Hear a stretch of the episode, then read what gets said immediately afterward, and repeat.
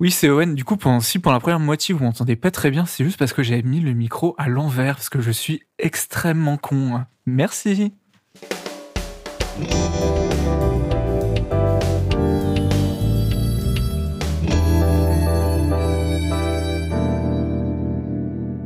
Bonjour et bonsoir à tous dans ce nouvel épisode de Ciné 20, le podcast où on recommande des films en goûtant, en goûtant, pardon, ça commence mal, une bouteille de vin. Bon, dans ce, deuxième, épisode, je suis Alexis et en face de moi, il y a Owen Manak. Comment allez-vous? Eh ben, très bien, Alexis. Commençons alors. Euh, pour celui-là, il y a un petit truc qu'on voulait faire, c'est euh, faire un petit débrief du premier.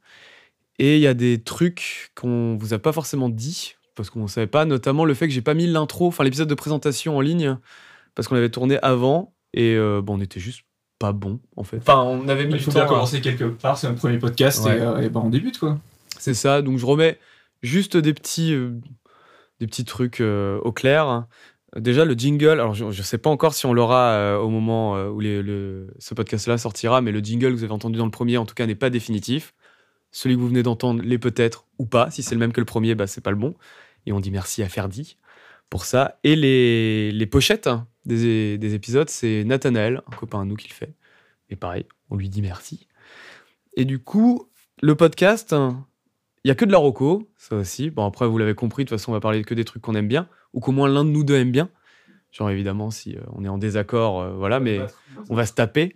Mais le but, c'est de parler que des trucs qu'on aime bien. Et de base, comme on n'est pas journaliste aussi, les trucs qu'on sait qu'on va pas aimer ou qu'on sent pas, on va pas les voir dans tous les cas. C'est pour ça qu'il y aura pas Astérix, euh, Quantumania, dans cet épisode, c'est que on part plutôt du principe qu'on va pas les aimer, donc on n'a pas de raison d'aller les voir. Et, voilà. Alors que peut-être c'est un chef-d'œuvre. Alors que hein, peut-être que. peut-être qu'en fait Astérix Obélix va révolutionner le cinéma français. Peut-être, on sait pas. Le vin, pourquoi le vin déjà? Parce que du coup, ce sera à peu près tous les 20 jours que ça sortira. Parce que un mois, c'est un peu trop long. Parce que du coup, on parle parfois de films un peu confidentiels. Pas que, hein, c'est pas du tout un objectif, euh, voilà, mais qui soient encore un peu dans le circuit. Oui, le, but c'est aussi de, recommander pour que vous ayez le temps aussi après de les voir en salle. C'est ça. D'ailleurs, on dit film en salle, mais s'il y a des films de, de, euh, de podcast, pas du tout, Netflix ou quoi, mm. qui sortent, qu'on attend, on les traitera aussi. Hein, c'est pas du tout euh, formaté euh, full salle, pas du tout. mais voilà, c'est un peu cette idée-là de, de, de, rester un peu dans, dans l'actualité, mais une, fois par semaine, bon, on aurait juste un ou, deux films max à dire, donc ce serait pas très, très intéressant, et c'est pas, pas notre métier, tout simplement. Et le vin, c'est aussi plus que. Euh, on n'est pas là pour se bourrer la gueule au, micro. de toute façon, ça s'entendrait, je pense, si on commençait à être complètement raisin. Hum, seulement, c'est aussi pour nous, nous permettre de nous mettre un peu dans le mood, de pas être juste avec nos micros et un truc un peu chaleureux. Euh. Ouais, voilà, le but c'est que ce soit un podcast assez naturel où en fait, euh, comme nous on a l'habitude de boire des coups après une séance de cinéma et de parler de, ce qu'on a ressenti des films et tout, c'est un peu histoire de recréer cette, cette atmosphère-là et puis voilà. C'est ça, et trouver un équilibre, même si euh, je pense qu'on peut l'avoir, mais on va affiner un petit peu. À la fois, dans le premier, on avait quasiment rien préparé. Là, on est un peu plus préparé, on est un peu plus, euh, on est un peu plus prêt, on est un peu plus ordonné, on va dire. Mais trouver voilà cet équilibre entre, on n'est pas là pour faire des analyses non plus, mais quand même pour essayer d'approfondir un peu. Euh, juste pas vous dire on aime bien, c'est joli, les acteurs ils jouent bien, machin. Bon, peut-être c'est pour ça qu'on traîne un peu sur les films, mais garder un peu une ambiance de de potes, quoi, tout simplement. Il y a deux, trois petits trucs aussi que je pense que du coup, on n'a pas forcément évoqué. La structure, bon, après, elle est, assez limpide, hein, mais on parle des films qu'on a vus tous les deux euh, au, début, c'est ça qui prend le plus de temps. Les films que seulement l'un de nous deux a vus ensuite. Et à la fin, c'est des recos de, de films plus anciens, euh, et chacun en choisit un, le montre à l'autre, et, et on en cause, et c'est ça à la fin, quoi. C'est ça. Et on s'empêcherait pas de potentiellement faire des petites chroniques au début au milieu, à voir, de, pour parler de, sujets ou quoi autour du, cinéma. Là, on n'en fera pas parce qu'il y a beaucoup de films à traiter. Et voilà. D'ailleurs, je rappelle aussi qu'il y a des timecodes sur toutes les plateformes. On a mis dans les descriptions les timecodes. Pour euh, s'il y a des trucs dont clairement vous en foutez, ou si vous dites là j'ai la flemme qui parle pendant 20 minutes euh, de tel film que j'ai déjà vu, j'ai déjà un avis dessus, machin, peu ou l'inverse. Voilà, vous pouvez sauter.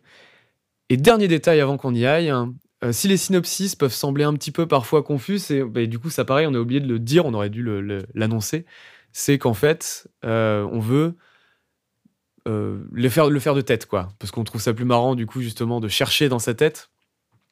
Par contre, on va se donner une limite, parce que des fois c'était un peu long. Parfois ça s'entendait, mais il y a eu beaucoup de montage sur le premier. C'est aussi dû à des tics de langage que j'ai beaucoup enlevé, etc. Bon, après, il y a peut-être moi aussi qui peut être un peu perfectionniste sur certains, mais il y en a qui sont vraiment énervants à l'oreille. On va essayer de les enlever, on va faire attention. Mais voilà, les synopsis, si vous entendez pas les synopsis qui est en ligne, c'est normal. C'est le, but. Oui, on fait un peu de mémoire, on C'est va pas vous mentir. Voilà. Mais pour notre défense, au premier podcast, c'était des épisodes un peu chiants à résumer. Enfin, des films un peu chiants à, à trouver un fil conducteur, là où là, ça va être un peu plus, euh, un peu plus simple. Owen, Oui. est-ce que vous pensez pouvoir me faire de tête les neuf films qu'on va faire aujourd'hui? Neuf en comptant les, les deux Ouais, derniers. alors euh, bah, du coup, on va commencer par After Sun. Je vais pas dire les. les... Alors, je laisse Charlotte Wells. Charlotte Wells, Mais je peux pas dire les réels à chaque fois parce que je les ai pas de tête. Ou on le dira au début. Après, on a vu euh, Interdit aux chiens et aux Italiens. Ensuite, c'était Project Wolf Hunting. Ça va être drôle celui-là. Ouais. Ensuite, c'était La femme de Tchaïkovski. Et on a fini bah, aujourd'hui euh, par euh, The Fablesman. On en sort. Ouais, c'est un peu à chaud. Et après, on en a vu euh, certains du coup de notre côté. Donc, toi, t'as vu La Tour, Ouais, qui était à Gérardmer. c'est ça, ouais.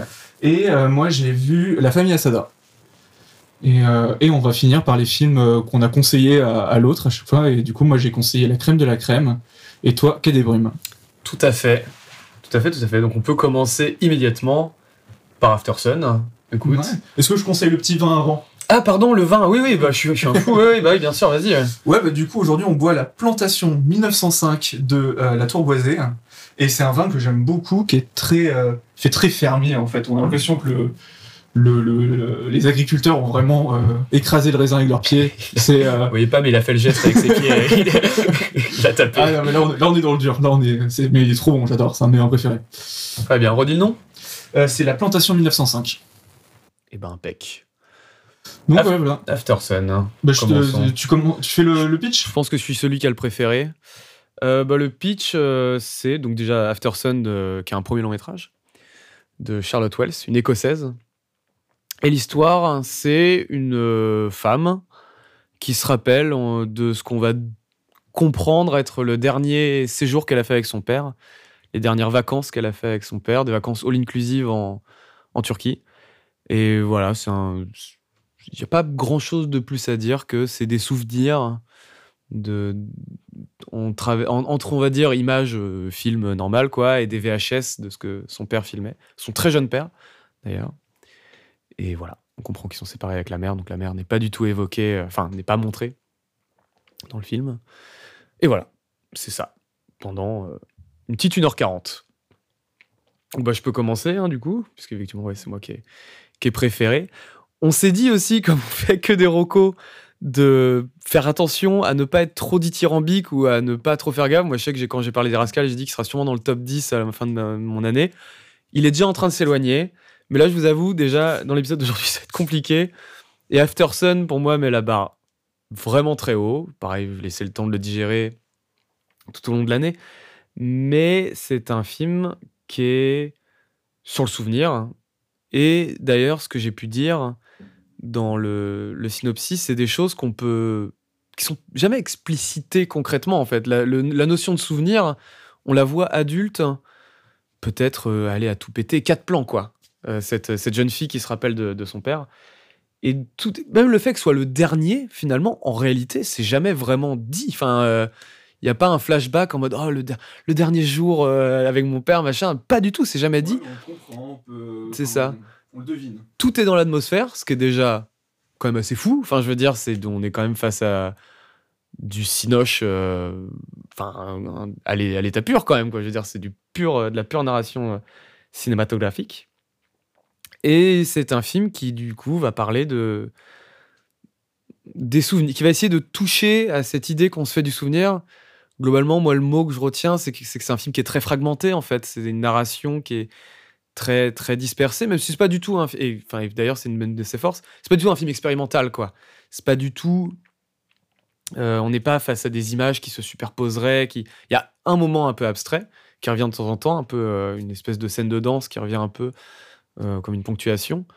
Hum, sinon, c'est juste ce père et cette fille-là et, son enfant. Tout est donc voilà le mot fragmenté, fragmenté aussi dans l'image. On va beaucoup jouer sur des reflets, le lien entre les, les- cette caméra numérique, euh, voire même DV, hein, franchement, et, les, les, vraies, les vraies images, tout, tout va se faire écho. Souvent, les films qu'on aime bien, c'est les films qui sont un peu le plus durs à, à décrire. Donc là, je suis un peu dans, dans ce cas-là, mais j'espère juste avec ces petites. c'est en fait, c'est déjà c'est extrêmement touchant, c'est extrêmement mignon, c'est un petit bonbon. Enfin, dans, dans le sens où c'est très tendre en fait leur relation, quand même tout ne va pas toujours bien, mais c'est très, c'est touchant leur, leur, leurs histoires entre les deux. Les 20 dernières minutes, pour moi, ça a été l'avalanche, purement et simplement. Je n'en pouvais plus, quoi. C'était et c'était pas forcément que de la tristesse. Il y avait de la tristesse, hmm, quoique, parce qu'il n'y a rien de vraiment triste. On comprend que c'est la fin, mais on comprend qu'il y a un malaise chez son père. On ne sait pas forcément à quoi c'est dû. D'ailleurs, on n'est pas forcément d'accord sur la fin, mais ça, on, ne peut vraiment pas le dire. Euh, comme tout, tout n'est que tout n'est qu'affaire de perception à ce niveau-là. Et je trouve que le film fait plus que le toucher du doigt. Il est totalement là-dedans. Je suis complètement impressionné du fait que ce soit un premier film. Je comprends même pas comment c'est possible. Des gens comme Malik, quand il fait récemment euh, Une vie cachée, c'est un film qui est quand même euh, assez fou parce que justement, il est ni, ni expérimental, ni complètement abstrait. Et pourtant, il a une espèce de, de perfection de la mise en scène qui crée quelque chose de complètement unique dont sont rendus. Mais Malik, il fait 10 ans de films expérimentaux pour arriver à ça. Comment cette jeune réalisatrice arrive à faire ça dès le premier? Je comprends même pas comment c'est possible. Les acteurs sont incroyables. Hein. D'ailleurs, l'acteur est nommé aux Oscars. C'est un film qui est nommé aux Oscars. Et la gamine est complètement folle aussi, quoi. Voilà, j'ai pas beaucoup plus de trucs à dire parce que c'est dur de. Je sais pas, c'est un film que j'ai tout de suite envie d'analyser déjà. Et j'ai envie de rester un peu dans ce qui m'a laissé. Et en plus de ça, c'est un film qui se reçoit de cette manière-là aussi et de, vraiment. qui mérite de se laisser emporter et qui au final, je vois qu'ils mettent drame hein, dans le genre, mais c'est un film finalement globalement qui a une teinte triste parce que c'est des souvenirs, donc par définition, on ne se rappelle pas de tout, on a des liens, d'où le côté fragmenté, mais on se rappelle aussi des bons moments, des moments chouettes, et euh, la tristesse vient du fait que justement c'est du passé et pas forcément des souvenirs en tant que tels.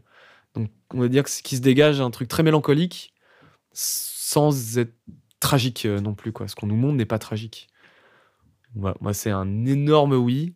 C'est le film que je vous recommanderais, je pense, le plus ce mois-ci. Même si, attention, on va parler de trucs géniaux aussi. Mais si on faut en choisir un pour l'instant, moi, ce serait, ce serait lui. Donc voilà, on a dit pas dithyrambique. mais bon, là, euh, petite exception pour moi. ouais, bah moi, je trouve aussi que c'est un, bah, un petit chef-d'œuvre, en fait. C'est, euh, mais, qui a une humilité et qui est. Euh, et, et que sûrement parce que c'est un premier film. Et euh, je pense que c'est un film très personnel pour euh, Charlotte Wells. Je sais pas du coup à, quel point c'est autobiographique. C'est pas autobiographique. Hein. Non, c'est pas. Non, non, non, Bon, bah, je dis des énormes conneries. Non, mais après, elle dit qu'elle s'est vachement inspirée de comment elle, elle perçoit des souvenirs en fait. Ouais.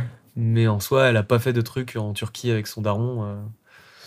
Euh. Ouais, non, mais du coup, je trouve que c'est un, un, super beau film et les, les, act les deux acteurs, le, le, le, jeune papa et, et, et, sa fille de, je sais plus, elle a 15 ans, je crois. Ton voisin du dessus joue aux billes si vous entendez du bruit, c'est ça, ça devrait aller normalement. Mais euh, non, y a enfin, les deux acteurs sont euh, bouleversants. Hein. Franchement, c'est euh, grosse révélation. Et je disais l'épisode dernier que que je suis pas trop méchant quand les quand les enfants jouent mal. Et par contre, quand ils jouent bien, c'est un truc, c'est un vrai plus quoi. Et là, c'est un vrai plus. La, la, gamine joue mais merveilleusement bien. Et non, c'est assez bluffant. Et, euh, et, je sais qu'on était avec un autre pote qui lui a pas du tout été pris. Enfin, rentrer dedans quoi. Ouais voilà, je crois que c'est un film assez sensoriel et assez en fait soit il va t'attraper, soit soit ça va être plus compliqué. Mais euh, mais ouais, je sais que toi il t'a vraiment beaucoup attrapé, moi il m'a pas mal attrapé. Et, euh, et ouais, en fait il se passe pas grand chose en film, ça va être juste on va les voir dans leur hôtel, faire les activités de, de leur passe all inclusive du coup en Turquie. Et du coup on va les voir en fait ouais, on va juste voir cette relation sans qu'il y ait de, je sais pas moi, un élément déclencheur, des, des, des, euh, péripéties et tout. On va juste les voir vivre. Et juste ça, mais ça va être. Euh, chaque, chaque scène va nous faire comprendre un peu plus la, la relation qu'ont ces deux personnes euh, entre eux, qui est une relation qui est à la fois belle et en même temps, tu sens qu'il y a un côté sourd en fond, qu'on comprend pas trop, qu'on a tous les deux des interprétations différentes, mais on sait qu'il y quelque chose de sourd derrière. Euh, qui, euh, qui, est, assez amer et qui va, qui va un peu apporter un voile sombre sur, cette, sur ces vacances-là qui sont censées être euh, idylliques. Mais non, ouais, pour, pour moi, c'était vraiment un très très beau film. Et en plus de ça, ouais, le, la, réal est, vraiment très propre, la photo est magnifique. Euh, du coup, on voit beaucoup aussi. Le, il y a un jeu avec euh, le- le- les cassettes, parce que non, pas les cassettes, c'est une caméra, une des premières caméras numériques. Numérique, ouais. Et, euh, DV, et du coup, ça, ça joue pas mal l'alternance des deux. Euh, on a aussi des, des plans, quelques plans de la. Parce que du coup, le personnage s'appelle Sophie, de la Sophie adulte, qui sont des plans beaucoup plus. Enfin, beaucoup moins réels. Un peu, ça, ça joue sur. Euh, euh, le, ouais, le, le- le souvenir et, et finalement en fait c'est c'est- ce sont elles de- du, du présent du coup sont elles vieilles qui est, qui est le plus euh, euh, le moins réel et où on va, on va avoir, on va avoir des plans dans une discothèque Ah oui. on va avoir des plans même en fait des fois tu vas avoir un panneau qui, Oh va, là là. qui va- qui va changer de, du elle du présent jusqu'à C'est elle la, la fin, ça. Moi, j'en pouvais plus, moi. mais euh, Je- je- non mais c'est c'est magnifique je- je- mais du coup, c'est comme si euh, pour retrouver elle, elle avait besoin de faire cette recherche-là, de ces vacances-là, de comprendre ce qui s'était passé. Et euh, non, c'est c'est- ouais, c'est- c'est magnifique. Ouais, oui, c'est vrai qu'il y a, il y a ce truc de. Il y a, il y a quelque chose. On, on comprend quelque chose qu'elle comprend pas, on va dire quoi. Comme si elle comprenait pas pourquoi c'était le, le dernier. La dernière fois qu'elle voyait son père, sûrement, ou un truc comme ça. Les dernières vacances avec son père. On sent qu'il y, y a quelque chose qui la tracasse, en fait, là-dedans, quoi. Qu'on ne revoit pas ces souvenirs-là pour rien. Mm. C'est. Ouais, non, c'est c'est vrai que c'est. C'est assez fou. Et je, je précise par rapport à ce que tu dis sur le fait, effectivement, c'est comme c'est sensoriel, effectivement, la question est de, de rentrer dedans ou pas. C'est pas un film, parce qu'on va en parler plus tard, un film qui peut être un peu plus. Pas repoussoir, mais qui est un film qui, qui, te tend, qui te tend vraiment pas la main. Euh, et là, c'est c'est pas un film qui est repoussoir. C'est pas, on n'est pas. C'est pour ça que je précise aussi que c'est pas un film expérimental. C'est pas. C'est c'est un film qui te prend la main. Après, comme c'est sensoriel, effectivement, tu vas pas suivre une aventure. Tu vas pas suivre. euh, Comme tu dis, il y a pas d'élément déclencheur. euh, c'est une autre manière de voir les choses, mais c'est C'est juste, on voit un bout de la vie de ces personnages-là. c'est ça. Ouais. Et on est amené à comprendre euh, du coup la- leur relation.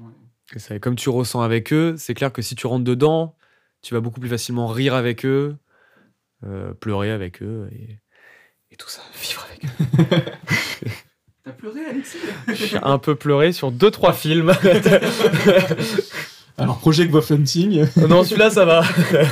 non, mais je t'ai dit, bon, alors, on va pas en parler là parce qu'il est sorti il y a genre deux mois, mais j'ai vu le Chapeau T2 le- l'autre jour. il est trop bien. hein. J'ai pleuré de ouf. J'ai pleuré à plein de moments. C'est- Mais oui, oui, donc c'est non, c'est très très chouette. Premier film. Je précise, je les ai pas vus, mais je crois que c'est. Elle a fait trois courts métrages avant, Charlotte Wells, et il y en a au moins deux sur les trois qui sont euh, sur sa chaîne Vimeo. Il y en a au moins deux sur trois, et peut-être qu'il y a les trois, je sais plus, mais c'est déjà, pas mal. Donc euh, voilà. C'est une roco, finalement, acquiescée par tous, par le monde entier, parce que nous sommes le monde entier. Bah écoute, on peut peut-être passer au, suivant. Ouais, bah du coup, après, on allait voir euh, Interdit aux chiens et aux Italiens de Alain Huguetto, qui est, je suis en train de voir, c'est son deuxième film. Et Ouais. son premier, je n'ai jamais entendu parler, s'appelle Jasmine. Euh, mais voilà, je, je ne connais pas, donc je ne vais pas trop en parler. Mais du coup, son, là, il va parler, c'est un film très personnel qui a- où il va parler en fait de sa famille et de, euh, de comment sa famille a fui euh, l'Italie, qui était une Italie très pauvre au début du, euh, du, du XXe siècle, et euh, qui commençait aussi à, à tomber dans le fascisme euh, et tout. Et donc euh, à fuir cette Italie-là pour aller euh, trouver un boulot euh, en France et pour euh, s'installer en France avec sa famille. Et c'est un film qui est très beau parce qu'en fait, il, euh, c'est un dialogue entre l'animateur, du coup Alain Huguetto, Parce que c'est un film d'animation. oui, c'est un, pardon, c'est un film d'animation en stop motion. Et c'est un, un- un dialogue entre, euh, du coup, le, le- le réalisateur, Alain Huguetto, et sa grand-mère. Euh, je, euh, je crois que c'est Gérard, un truc comme ça. Je J'ai pas fait mes recherches.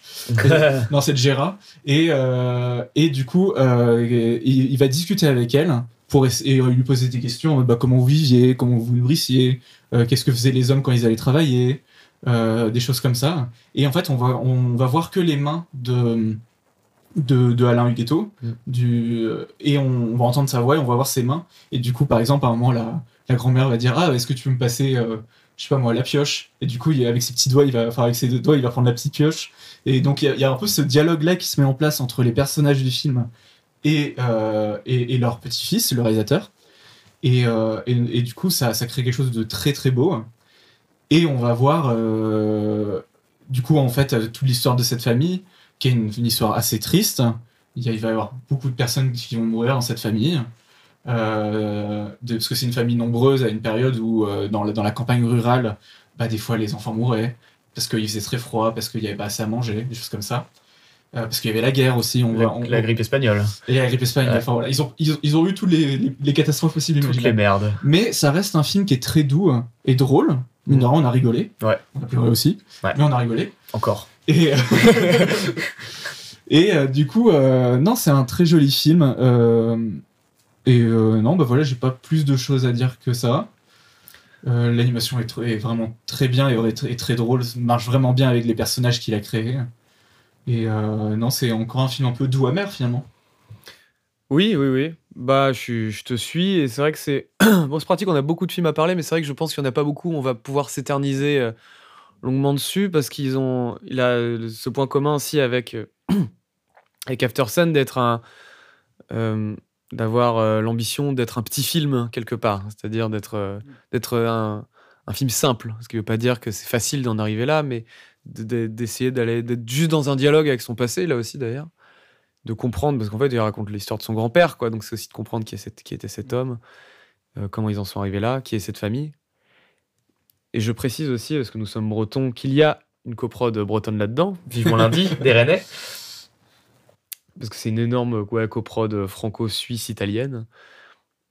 Ouais, bah, je, te, je, te, suis sur à peu près tout. Le, le, le fait qu'on voit que sa main, c'est vrai que c'est pas mal parce que ça permet un, un quatrième mur ni grossier et en même temps, pourtant, plus dans un jeu que plutôt euh, j'éclate le quatrième mur et un, quelque chose dont on saurait pas où se placer. Là, c'est vraiment purement ludique. Et il, euh, il dit en plus de ça, sans jamais euh, le dire au doigt, mais son père a toujours travaillé de ses mains parce qu'il est passé de métier euh, fermier, agricole, minier, enfin que des trucs où il euh, faut, faut, se lever tôt, faut casser des trucs, faut mettre les mains dans, dans la gadoue, des trucs comme ça. Ses parents aussi ont fait ça, enfin toute la, toute la famille, enfin notamment les hommes surtout pour cette époque-là, étaient vraiment travaillés de leurs mains. Et les femmes pendant la guerre aussi, on voit ça. Ah oui, on voit ça aussi, c'est vrai, ouais. Le, le truc, c'est que lui, du coup, il le fait. Ce qu'on voit, c'est aussi que ses mains. Donc il y a un peu cette idée, regardez, vous, vos mains ont servi à, à faire des choses euh, artisanales, mais dans le sens... Euh, pas artisanales, oui, si son père, oui. Mais des choses, bref, de, construire des trucs ou de casser des trucs. Il dit, bah, moi, je crée littéralement avec ces mains-là, je, crée, je fais de l'art. Et c'est vrai que c'est un joli... Euh, un joli dialogue entre passé et présent, sans jamais être lourdingue pour le coup. Et c'est vrai que l'humour, je reviens dessus, c'est un humour qui est marrant et qui est très propre à ce genre d'animation, je trouve, parce que c'est un humour très sur les imperfections de, de, ce que cette animation la donne. Parce que stop motion, pour ceux qui voient pas, c'est genre, bah voilà, c'est Gromit, c'est du stop motion par exemple. C'est, voilà, de l'image par image. Et ça donne souvent lieu à, sauf pour les très gros budgets, où là, du coup, on est plus sur du, du stop motion très précis qui finalement reproduit plus de, l'animation que réellement, que réellement, on va dire, tout le côté. Euh, des tremblements, des sautes d'image, des trucs comme ça, des sautes de mouvement dans l'image. Là, euh, les, imperfections peuvent faire rire. C'est-à-dire que des blagues très simples, de juste quelqu'un qui se pète la gueule, peut prêter à sourire parce que avec la tronche qu'ils leur ont fait, euh, très pâte à modeler, juste les qui vont les regarder, ça, peut, peut être marrant. À un moment, il y en a un qui tombe amoureux, il a une espèce, je sais pas comment on appelle ça, mais tu sais, le truc de, cache-oreille, quoi. Hein. Ouais, ouais, de chapka, et puis les trucs des oreilles s'envolent. Ça dure, euh, ça dure 10 euh, secondes du gars qui est hypnotisé par, par, euh, la nana. Il n'arrive pas à servir les gamins, donc les, enfin, il a une cuillère dans le vide, donc les gamins essayent de foutre les assiettes en dessous pour ne pas faire tomber la, la béquée. Donc ça donne lieu à des blagues très simples, mais qui du coup fonctionnent, fonctionnent super bien, quoi. Enfin, fonctionnent mieux finalement que, ça avait été, si ça avait été en, en live. Ouais, puis ça adoucit en fait la dureté de leur vie et de.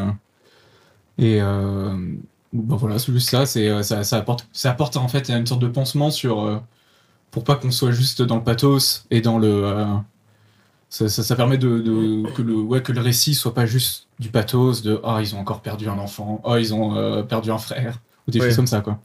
Oui, ça permet que quand on voit qu'il revient de je sais pas où et qu'il y a quatre gamins qui sont morts, tu fais oh putain encore t'es pas déprimé quoi enfin je veux dire enfin c'est violent mais c'est pas Par exemple, on a dit qu'on avait pleuré, on n'a pas pleuré à cause de la tristesse du truc.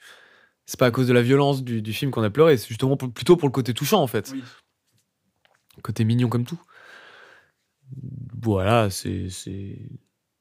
C'est un chouette petit film on- qui a eu une distribution toute petite. Ouais, je pense que ça va être compliqué pour vous de, de le choper. C'est ça, à moins qu'il passe en retard. Même, même nous, on a dû aller dans des cinémas où on n'a pas d'habitude pour Ouais. le voir. Et, euh, et, et je, ouais, je pense que ça, ça, ça, ça va être dans des, peut-être des cinémas, des vidéoclubs ou des trucs comme ça. Des trucs à RSA, quoi. Ouais. Ouais. Là où After Sun, on l'a pas précisé, bon, il est pas sorti dans beaucoup de salles. hein. Seulement, il est aux Oscars. hein. Oui, je pense qu'il Sa avoir le vie droit à n'est une- pas encore finie euh, pour, ce- pour ce film-là, quoi. Voilà. Je sais pas si tu as d'autres trucs à dire spécialement sur, euh, Non. sur ce film-là. Et ben dans ces cas-là, on peut changer radicalement de, de fusil d'épaule. On peut attaquer sur euh, le petit euh, pépite de sang aux coréennes. Est-ce que tu veux redire le, ou est-ce que on, on fait que c'est mon tour, hein, le synopsis? Comme tu veux. Sinon, je l'ai je l'ai bien en tête. Vas-y, je t'en prie. Alors, bah, c'est, on va parler de Project Wolfenting, qui est un film coréen euh, qui va parler de, euh, qui est un film vraiment très sanglant, euh, et qui va parler en fait d'un, d'un bateau cargo qui est censé amener des, des prisonniers, euh, vraiment des gros prisonniers, genre des, meurtriers, euh, qui ont tous tué genre euh, plus d'une dizaine de personnes et de les amener des Philippines jusqu'en Corée. Et, donc quand ce bateau cargo là part, il y a une rébellion des prisonniers contre les policiers qui étaient censés assurer leur sécurité. Et donc il y a une sorte de guerre qui s'établit à l'intérieur du cargo au milieu de la mer entre les prisonniers et, euh, et, les policiers, jusqu'à ce que on se rend compte qu'il y a une sorte de monstre, de, une sorte de Frankenstein, euh, enfin, de monstre de Frankenstein ou de, de super zombie, qui, euh, qui, qui était une expérience euh, qui se passait à l'intérieur du paquebot et, et qui va se retourner à la fois contre, les, euh, contre tout le monde, quoi, à la fois contre les, les yakuza et, et contre les policiers. Globalement, il bute tout. hein. Oui, il n'y a pas de. Et donc, bon, on va suivre les, les personnages et essayer de survivre à l'intérieur de ce cargo coupé du monde. Et, et, et voilà. Ok, et qu'en as-tu pensé? Le réalisateur, c'est Kim Hong-seong. Putain, Kim Hong-seong. Non, bah, Qui- moi, qui est pas j'ai- son coup d'essai, qui a fait plusieurs trucs, soit horrifiques, soit, soit polar. Généralement, qu'on l'air, assez- j'en ai pas vu, mais qu'on l'air, selon les synopsis, plutôt violent. Oui. Même son polar, c'est un truc de tueur en série, genre on est sur du, Ok. des trucs euh, sympas quoi. Ils étaient distribués en France, euh, ces autres films ou pas? Parce Ah, je sais que- pas, j'ai pas regardé. parce que moi, je n'ai jamais entendu parler de J'en ai rien à et- foutre. Non, mais du coup, c'est le, premier... m'intéresse pas tout ça, non. c'est le premier film que je vois de lui. Et ouais, non, j'ai... bah, en vrai, j'ai bien aimé. hein. Euh, je vais pas dire que c'est un chef-d'œuvre, hein, mais j'ai, ouais, j'ai, j'ai bien aimé le. Moi, je suis, j'ai, j'ai un peu du mal avec le gore quand ça touche à la souffrance. Ah bon Là, je me suis un peu caché les yeux, mais ça allait. Euh, mais oui, c'est très gore. Il y a des hectolitres de sang. Mais euh, en fait, j'aime bien le film parce qu'il est... En fait, il y a plusieurs... Il est un peu structuré en trois parties. Tu vas avoir la première partie qui est très euh, bandit contre policier, où tu vas avoir la tentative d'évasion des, des, bandits et du coup la tentative de, de, de, maintien de l'ordre des, des policiers. Une deuxième partie où du coup la bête est libérée. Et c'est vraiment sauf qui peut, tout le monde essaie de survivre, quitte à des fois s'allier et tout.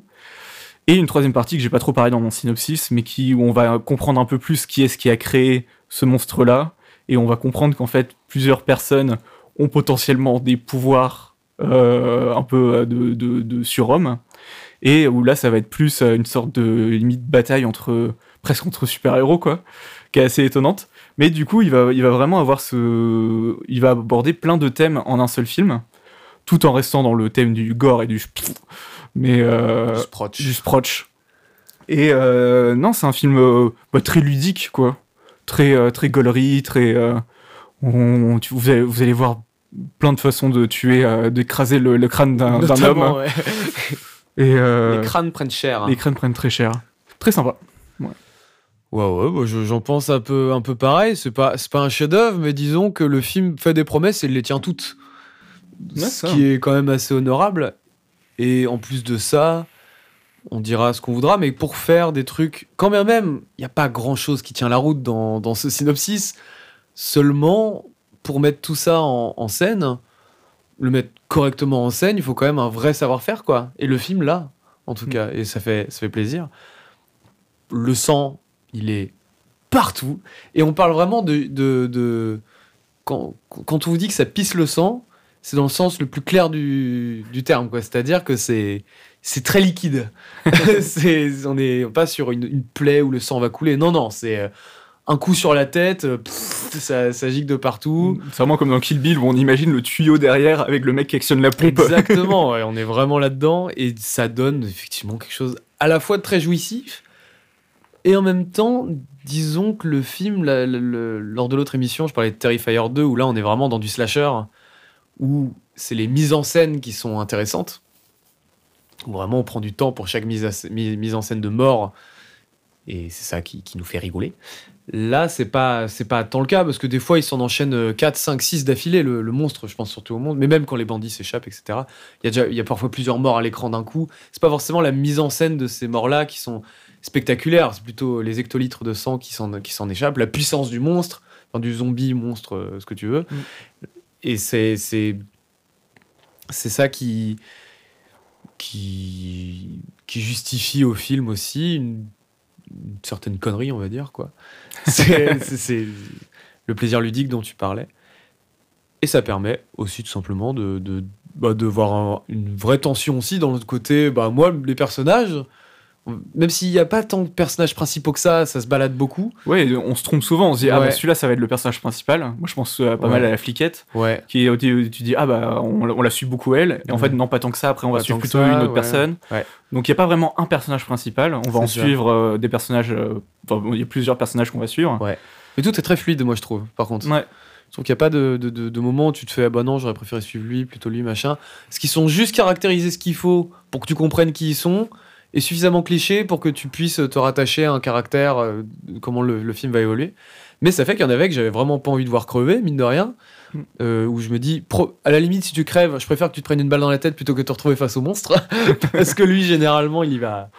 Moi tu me dirais, il fait pas tant que ça souffrir ses victimes, hein, il est assez expéditif. Ça dépend des qui elle, hein, parce que il y a quand même un type euh, dont il arrache le bras et qui, avec qui il fracasse la tête avec ce bras. Rappelons-le. Mais quelque part, moi, ça me fait poser des questions sur ce truc-là, dans le, dans le sens où, si le film avait été plus dramatique, si on avait créé une émeute de, de pareil, de dangereux criminels, qu'on avait juste créé une émeute, mais qu'on avait fait quelque chose de beaucoup plus froid, beaucoup plus terne, du coup, beaucoup plus classieux aussi dans la manière dont c'est fait, quelque part, qu'est-ce qui rendrait le film que je viens de décrire, qui n'existe pas là du coup, mieux que celui qu'on vient de voir quelque part? C'est pas parce que c'est Gogol à l'image que finalement ce qu'on nous décrit n'est pas bien raconté et n'est pas intéressant à voir aussi. Le côté gerbe de sang, c'est rigolo, ça peut mettre mal à l'aise parfois, mais en soi c'est totalement justifié quoi. C'est pas, c'est pas, enfin, je sais pas. En même temps c'est un peu une excuse, mais on sent qu'ils aiment bien faire ça les gens qui font ces films là. Mais quelque part, pourquoi pas en fait? Parce que je sens que ça va beaucoup tomber sur le côté violence graphique. Moi je sais que souvent, moi j'aime beaucoup le cinéma d'horreur et souvent on dit oui ça c'est pas du cinéma d'horreur, c'est du gore. Et tu fais oui le gore peut être de l'horreur et souvent on dit quand on dit c'est du gore, on pense euh, au côté négatif du gore. Mais en fait on dit va dire oui mais si c'est gratuit c'est pas intéressant. Je suis pas d'accord dans le sens où déjà le côté gratuit demande à être défini. Je pense qu'il y a des films où on dit que c'est gratuit, mais en fait, typiquement, même Saw, pour moi, la violence n'est pas gratuite, dans le sens où c'est ce que tu viens chercher. Hmm. Donc, quelque part, elle n'est pas totalement gratuite non plus. Tu viens voir ces gens-là se faire découper en plein de petits morceaux. Je suis pas en train de défendre la saga Saw, je trouve qu'elle a plein de défauts et je... c'est une saga, donc globalement, je m'en fous. Non, le dernier est très drôle, Spiral, mais parce que c'est vraiment un nanar. Mais à part ça, euh, à partir de là, on peut presque définir violence gratuite autrement. Ou par exemple, un, film justement plus simple, où va surgir une scène très violente qui n'aurait pas forcément sa place ici, à part dire euh, regardez, euh, je peux être violent aussi, ou des trucs comme ça. Je n'ai pas spécialement d'exemple en tête, mais là où ici la violence est omniprésente, mais est-ce que ça la rend gratuite pour autant? Je sais pas, parce que ça nourrit une tension, ça nourrit euh, une envie de, de rester, euh, de rester jusqu'au bout, quoi. Ouais. Et moi, ça, la violence m'a moins dérangé que par exemple dans The Sadness, où là, la violence est. est- déjà, il y a plus de façons différentes de, de tuer quelqu'un. Je Bah pense à de l'huile de friture, Par exemple, à euh, des coupages de. Enfin, c'est- assez horrible. Mais, euh, mais là, c'est. Au plus ça va, plus tu t'habitues à, à- à c- à cette violence-là. Et au final, c'est. Enfin, pour moi, qui est vraiment quelqu'un que ça peut déranger quand, quand je vois de la douleur à l'écran, là, ça allait parce que c'est très seconde. Enfin, c'est un peu gaulerie, quoi. Donc, Oui. tu arrives rapidement à te mettre de côté le fait que c'est des gens qui souffrent. et euh, du coup, ça va. Mais, euh, mais n'emmenez pas vos enfants, s'il vous plaît. Ah oui, non, non, c'est pas une bonne idée. Oui, puis c'est aussi dû au fait que les, les personnages sont quasiment tous détestables aussi. Enfin, il y en a pas beaucoup auxquels tu t'attaches. Donc les voir se faire euh, atomiser là où dans The Sadness, c'est juste des pauvres gens qui n'ont rien demandé Ouais. et qui, euh, qui, qui... Puis The Sadness, il y a une vraie... euh, Il y a quelque chose de très sadique dans The Sadness. Qu'il n'y a pas forcément ici, effectivement. Quand bien même il y en a qui douillent en se faisant buter, on n'est pas sur... Enfin, ça dure pas 4 minutes, tu vois. Ouais, The Sadness, bah, pour ceux qui ne savent pas, c'était un film de zombies euh, Taïwanais. taïwanais qui est sorti l'année dernière et qui était euh, remarquablement violent. Ouais. Et, euh, Parce qu'en fait, les zombies cherchent à souffrir et à faire souffrir les autres. Et on parle de toute forme de souffrance. Hein. Parce que dans The Sadness, euh, contrairement à, par exemple, Terrifier 2 ou le film dont on parle aujourd'hui, il y a aussi de la violence sexuelle. Ouais. Donc c'est un autre... c'est encore un autre niveau, quoi. Bon, bref. Bon, vous l'aurez compris, c'est en gros du divertissement euh, Voilà, franchement c'est- correct, en fait, quoi. Pour peu que, bon, que la vue du sang vous fait pas tourner de l'œil. Et voilà, vous avez envie de voir un truc euh, mi-horrifique, euh, suspense, euh, comique, euh, du coup. Un, un peu baston, un peu. Un peu castagne, ouais. c'est- Oui, bah, c'est vrai que ça, que ça se casse. Oui, il y a des moments de. Il y a des petits moments de chorégraphie quand même, hein, à certains Mm. moments, ouais. C'est vrai. Bref, c'est rigolo, c'est sympa. Allez le voir. Et en plus de ça, c'est des films qui commencent à euh, régulièrement être distribués, pas euh, extrêmement, mais à, à essayer d'avoir une petite distribution en France pour être essayé d'être vu un petit peu euh, par les, les fans de genre, en fait, quoi. Oui, parce que j'avais entendu parler que, genre, avant, des films comme bah, The Sadness, Terrifier ou celui-là, ils sortaient beaucoup moins en France. Ouais, ou alors ils sortaient en direct, En tout direct VOD. DVD. Mais ça a globalement toujours été le cas, en fait, de films comme ça. Et du coup, là, ça fait plaisir aussi de les voir en salle avec plutôt une, une distribution correcte. Je suis d'accord. bah écoute, on peut passer à quelque chose de radicalement différent, parce que si je dis pas de bêtises, le film d'après, C'est la femme de Tchaïkovski, non? Tout à fait, c'est la femme de Tchaïkovski. Vas-y, je me lance. hein. Vas-y. C'est un biopic sur la femme de Tchaïkovski. Waouh voilà Au revoir à tous. C'est un, donc un film russe de Sobrenikov, je sais pas si je le dis bien. Ouais, Kirill Sebre... Non, Serebrennikov. Serebrennikov, qui est un ennemi de Poutine, d'ailleurs, on peut le dire. Concrètement, parce que déjà, euh, il a pu le présenter euh, à, à Cannes. euh, cette année, il a souvent été à Cannes. Enfin, ses films ont souvent été à Cannes. Là, c'est la première fois qu'il était présent à Cannes pour le, pour le présenter sur la croisette. Et d'ailleurs, maintenant, il habite plus du tout en Russie parce qu'il a été, il était enfermé chez lui pendant de, de nombreuses années. Là, il habite à Berlin. Si Berlin, ouais. J'ai pas vu ses autres films, moi. Tu pourras peut-être en parler parce que toi, je sais que tu as vu Leto, si Ouais, c'est ça. qui est son premier film qui est arrivé en France. C'est pas son premier film, hein, mais euh, c'est le premier qui en France a eu un peu de retentissement. Peut-être le premier qui est passé par Cannes aussi, c'est peut-être pour ça. Ouais, mais même, je crois que c'est le premier distribué en France. Hein. Ouais, sûrement, peut-être, ouais. Bref, euh, c'est quelqu'un de très, on va dire. euh, Alors, bah, c'est le film. bon, je finis peut-être sur le synopsis parce que oui, c'est un biopic sur la femme de Tchaïkovski. On va dire que c'est une femme qui essaye d'être relativement fidèle. En fait, c'est une femme qui a tout simplement sombré dans la folie du fait de. Comment dire Du fait d'avoir un homme qui était trop pour elle, un homme qui était homosexuel, qu'il a aussi utilisé pour calmer euh, les, les rumeurs sur son homosexualité un homme qui était considéré comme un génie, mais qui était aussi quelqu'un d'extrêmement torturé. C'est une femme qui a absolument toujours souffert de ça et qui en même temps euh, est restée euh, folle de lui jusqu'au bout. C'est Vraiment maladif, quoi. Vraiment le- le- la première définition de fanatique. Fanat- oui, c'est ça, littéralement, quoi. Et elle va sombrer dans la folie euh, petit à petit euh, tout au long du film. Et tout à l'heure, quand on parlait de films qui peuvent être un peu repoussoirs, ce film-là, c'est pas un film qui te prend par la main. Pas du tout, quoi. C'est un film qui, dès ses premiers instants, pue la mort. Vraiment, quoi. C'est-à-dire que c'est. Bon, il y a un symbole qui est assez évident, c'est qu'il y a toujours des mouches absolument tout le temps partout. Non, bon, bah voilà, le côté très morbide, c'est extrêmement composé. C'est ainsi, mais composé dans le sens, euh, pour le coup, on peut souvent entendre ça dans, une notion très froide. C'est des cadres composés qui se voient et on va dire où il se passe pas forcément grand chose là-dedans et qui voilà qui laisse place en plus de ça à une photo pareil assez froide hein, généralement. Même quand il y a des moments de joie, je pense à une scène où elle est chez la sœur de de Tchaïkovski où il y a une petite scène de famille il y, a une, ellipse, comme il y en a souvent, qui se fait en un seul plan, où la caméra tourne. Donc on passe d'une scène un peu joyeuse où tout le monde danse, en un mouvement de caméra, à la nuit, à elle qui est dans le lit un peu triste. Donc tu dis même les moments où il y a des teintes un peu joyeuses, on te ramène dedans. Euh, moi j'ai trouvé ça assez génial, mais pour le coup, faut ça. Enfin, après l'affiche, la bande-annonce, tout ça, il n'y a pas grand-chose de mensonger là-dedans. Généralement, quand tu vas voir ça, tu sais à quoi t'attendre. Mais j'ai globalement, moi j'ai eu ce que je voulais. Je trouve que c'est extrêmement impressionnant c'est globalement un film sur l'errance en fait. C'est ça que j'aime beaucoup là-dedans. Jusqu'à sa scène finale qu'on pourra pas dire, mais qui a quelque chose de très virtuose parce que Sobrenikov est un. Pareil, on peut, comme on disait pour euh, Damien Chazelle, qui a vraiment ce truc de virtuosité dans tout ce qui est machinerie, quoi. C'est-à-dire qu'on a mm. des plans très amples, très impressionnants, encore une fois très composés aussi, ou qui nous laissent le temps aussi d'observer toute la finesse de leur, euh, de leur découpage. Ça donne aussi voilà, une distance mais aussi cette errance de cette femme qui du coup est terrifiante, enfin je veux dire, euh, qui est, vraiment une plongée dans la folie très lente, parce que c'est un film qui est assez long, qui doit faire 2h20, qui est très lente, très douce, qui a des scènes que moi je trouve d'une violence absolue. Par exemple, tu sais, la première fois, elle voit... Euh, ils sont il y a une scène où ils sont dans un train. Oui. Et il rencontre un mec, tu comprends que c'est son amant, quoi. Oui. Enfin, en tout cas, qui, ça a été l'amant de Tchaïkovski. Ah bon, putain, j'avais pas compris. non, mais tu comprends que ça a été son amant à Tchaïkovski, où il fait euh, Mais vous êtes. T'es marié? Machin et oui, et la scène dure longtemps, et ils se font des accolades très suggestives. Et, on sent qu'ils se foutent de sa gueule, quoi. Au, début, il, au début, il présente même pas sa femme. tu vois, il sert très fort son, son amant, et sa femme est dans l'ombre elle est cachée par, euh, à la fois par la lumière et le, par, le, bah, par son amant. Mm. Et c'est qu'au bout de 30 secondes, il va faire Ah, au fait, euh, je suis marié. Oui, voici ma femme. femme. Euh. Et, et... c'est d'une violence absolue, quoi. Et c'est ça pendant tout le long.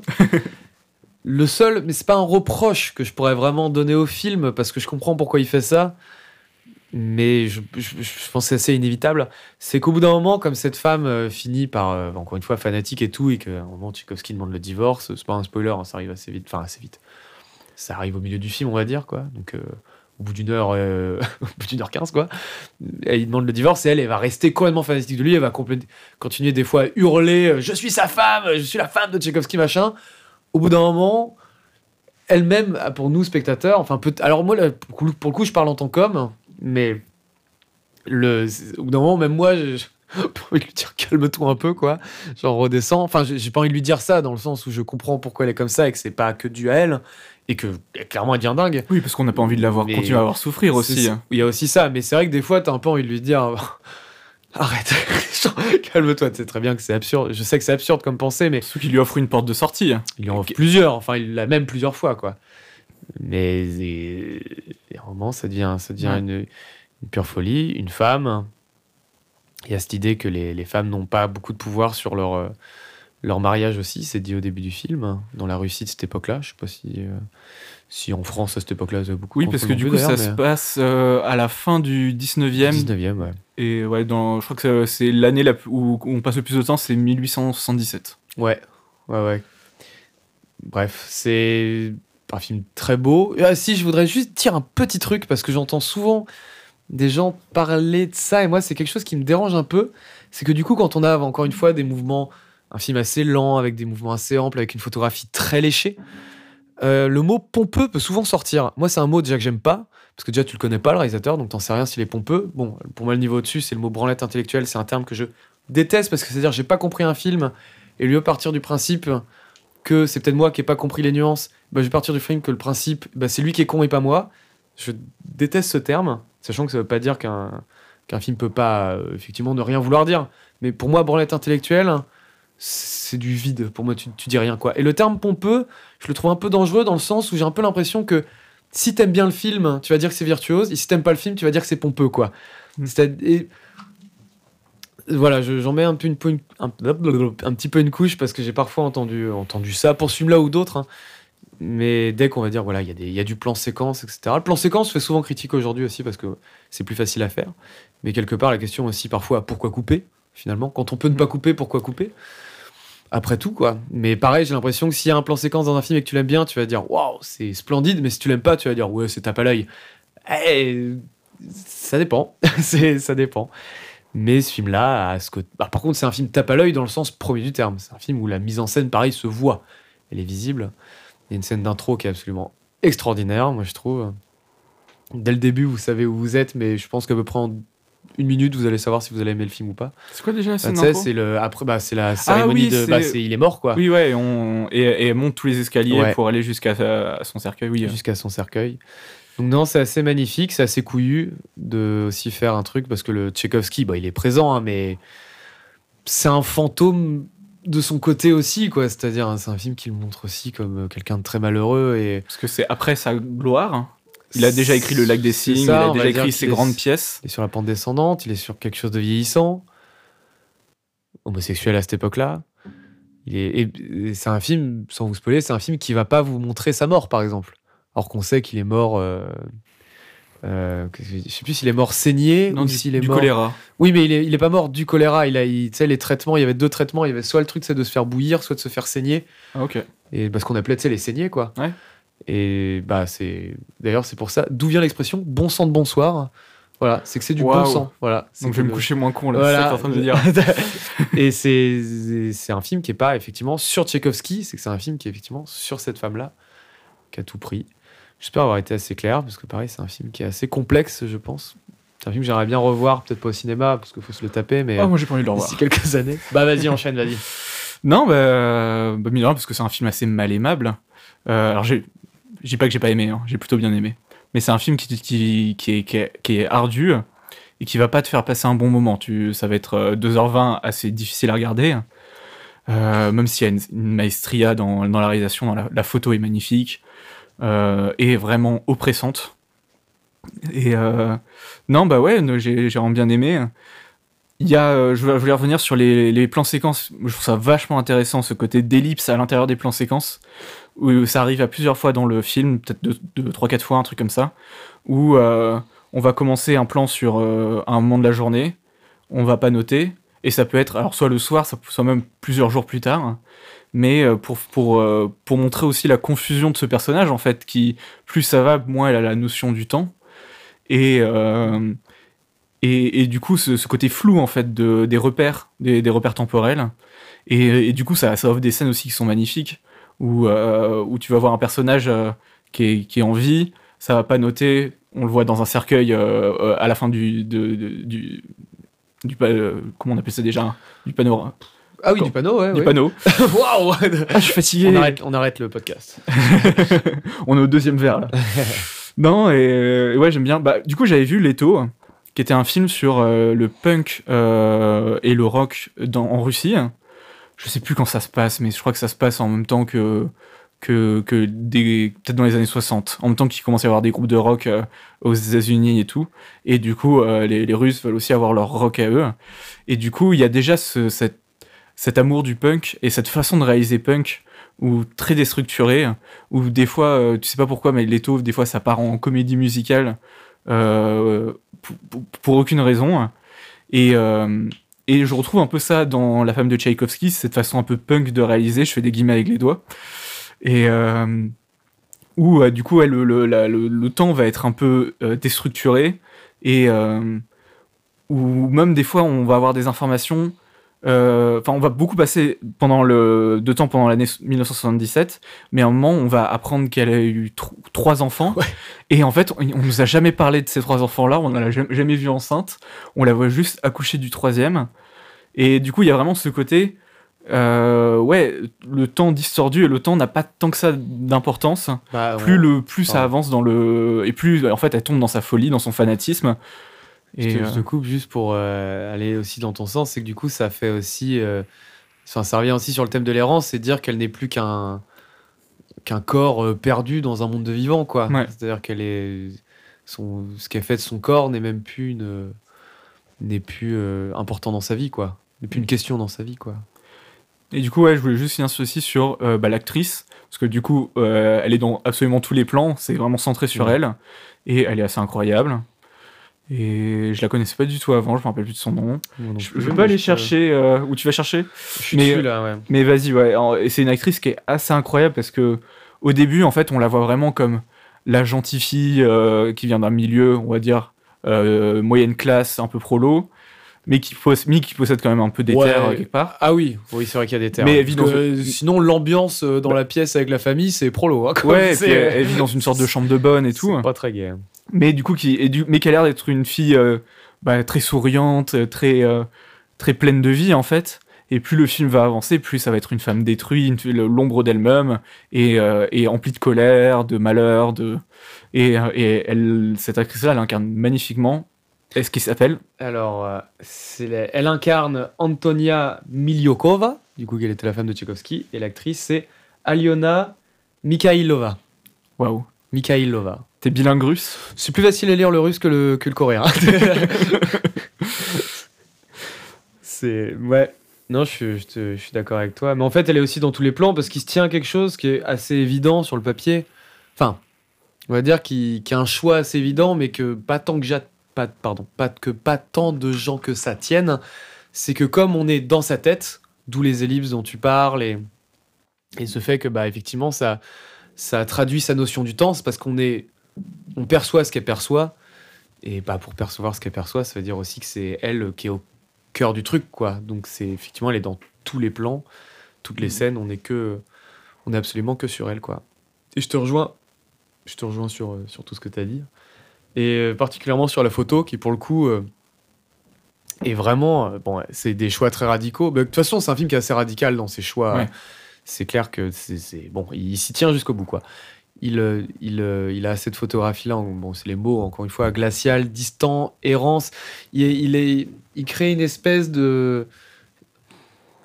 C'est pas le bon mot, mais une espèce de filtre qui rend tout très, très brumeux aussi, je trouve. oui Et d'ailleurs, il, bon, y a plein de moments dehors aussi. Dans, de- alors, très, c'est un film qui enferme beaucoup aussi ses personnages.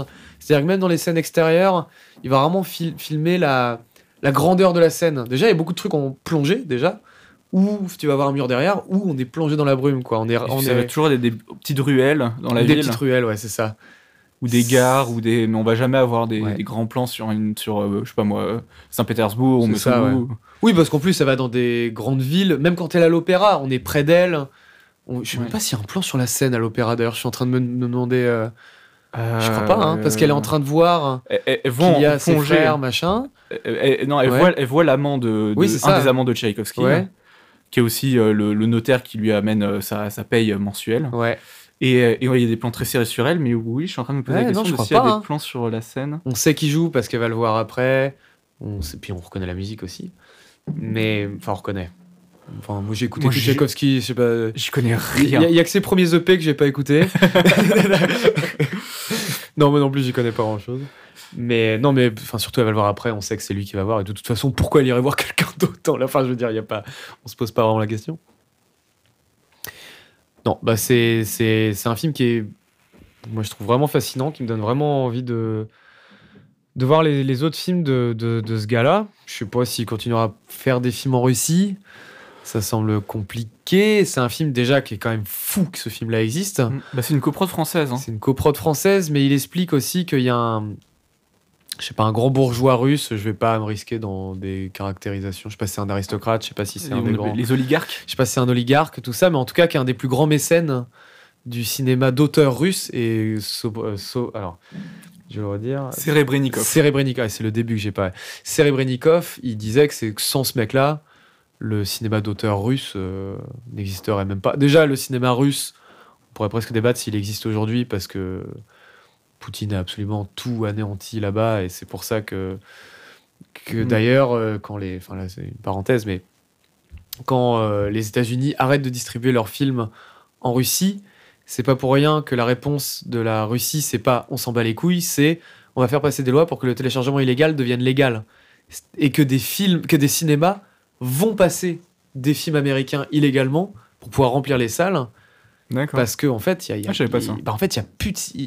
Le problème, c'est que sans aide publique, quand tout est privatisé et que du coup, on a anéanti la culture, Hmm. bah, il n'y a pas de raison pour que des gens se cassent le cul à faire des films qui seront mal distribués, qui n'auront qui auront pas de système de festival pour exister, pour euh, potentiellement être distribués, tout ça. Donc en fait, quand tu anéantis tout ça, bah t'as plus de cinéma en fait. Je sais qu'il y a quelques années, ils avaient tenté une sorte d'américanisation du cinéma russe ou et en même temps un peu inspiré du modèle chinois de propagande en faisant des grosses productions euh, un peu blockbuster.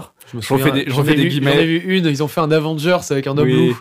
Ça. Euh, ours Non, c'est pas un ours. Ah, peut-être homme ours, ouais, je sais plus. ouais. Mais, mais oui, il y avait un peu ce côté-là de faire des, des, des, des super productions de propagande. Mais, euh, mais les Chinois, par exemple, les Chinois savent super bien faire des films comme ça, ou même les Indiens. Mais, euh, mais euh, même les Américains, hein, c'est Ah bah euh, oui, Top sûr, Gun ouais. Maverick, est-ce que c'est pas un peu, Eh. un peu de la Ah propagande bah oui, oui, totalement. Mais, Oui, mais, non, mais mais on, peut pas comparer dans le sens où la, la, la, Chine a co- encore un cinéma. Ils ont pas anéanti encore tout ce système-là et surtout la Chine se porte beaucoup mieux économiquement que la Russie, même avant la guerre en Ukraine. Je veux dire, ils, la ont Russie un, déjà- ils ont un bon cinéma d'auteur aussi en ils Chine. ont un hein. vrai cinéma d'auteur en Chine contrôlé.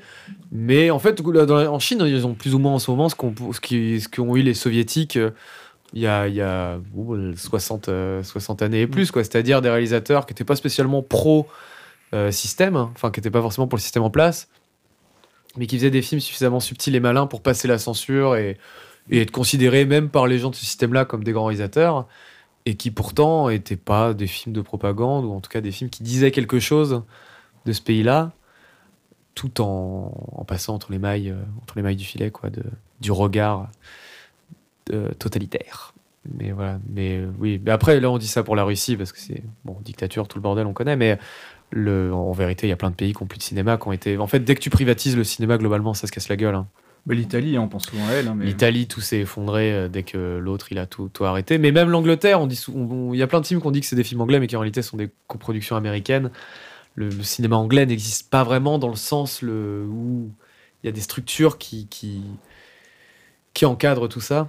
N'existe pas vraiment. Qu'on aime ou qu'on n'aime pas le cinéma français, il y a un cinéma français qui existe. Même si, on, si tu détestes tout ce qu'il y a dedans, tu peux pas nier qu'il y a un cinéma français qui, qui est là, qui vit en tout cas. C'est ça que je veux dire qui permet à des gens de s'exprimer au-delà de par des, des privatisations. euh. Donc n'écoutez pas Cyril Hanouna quand il dit Privatisez-moi tout ça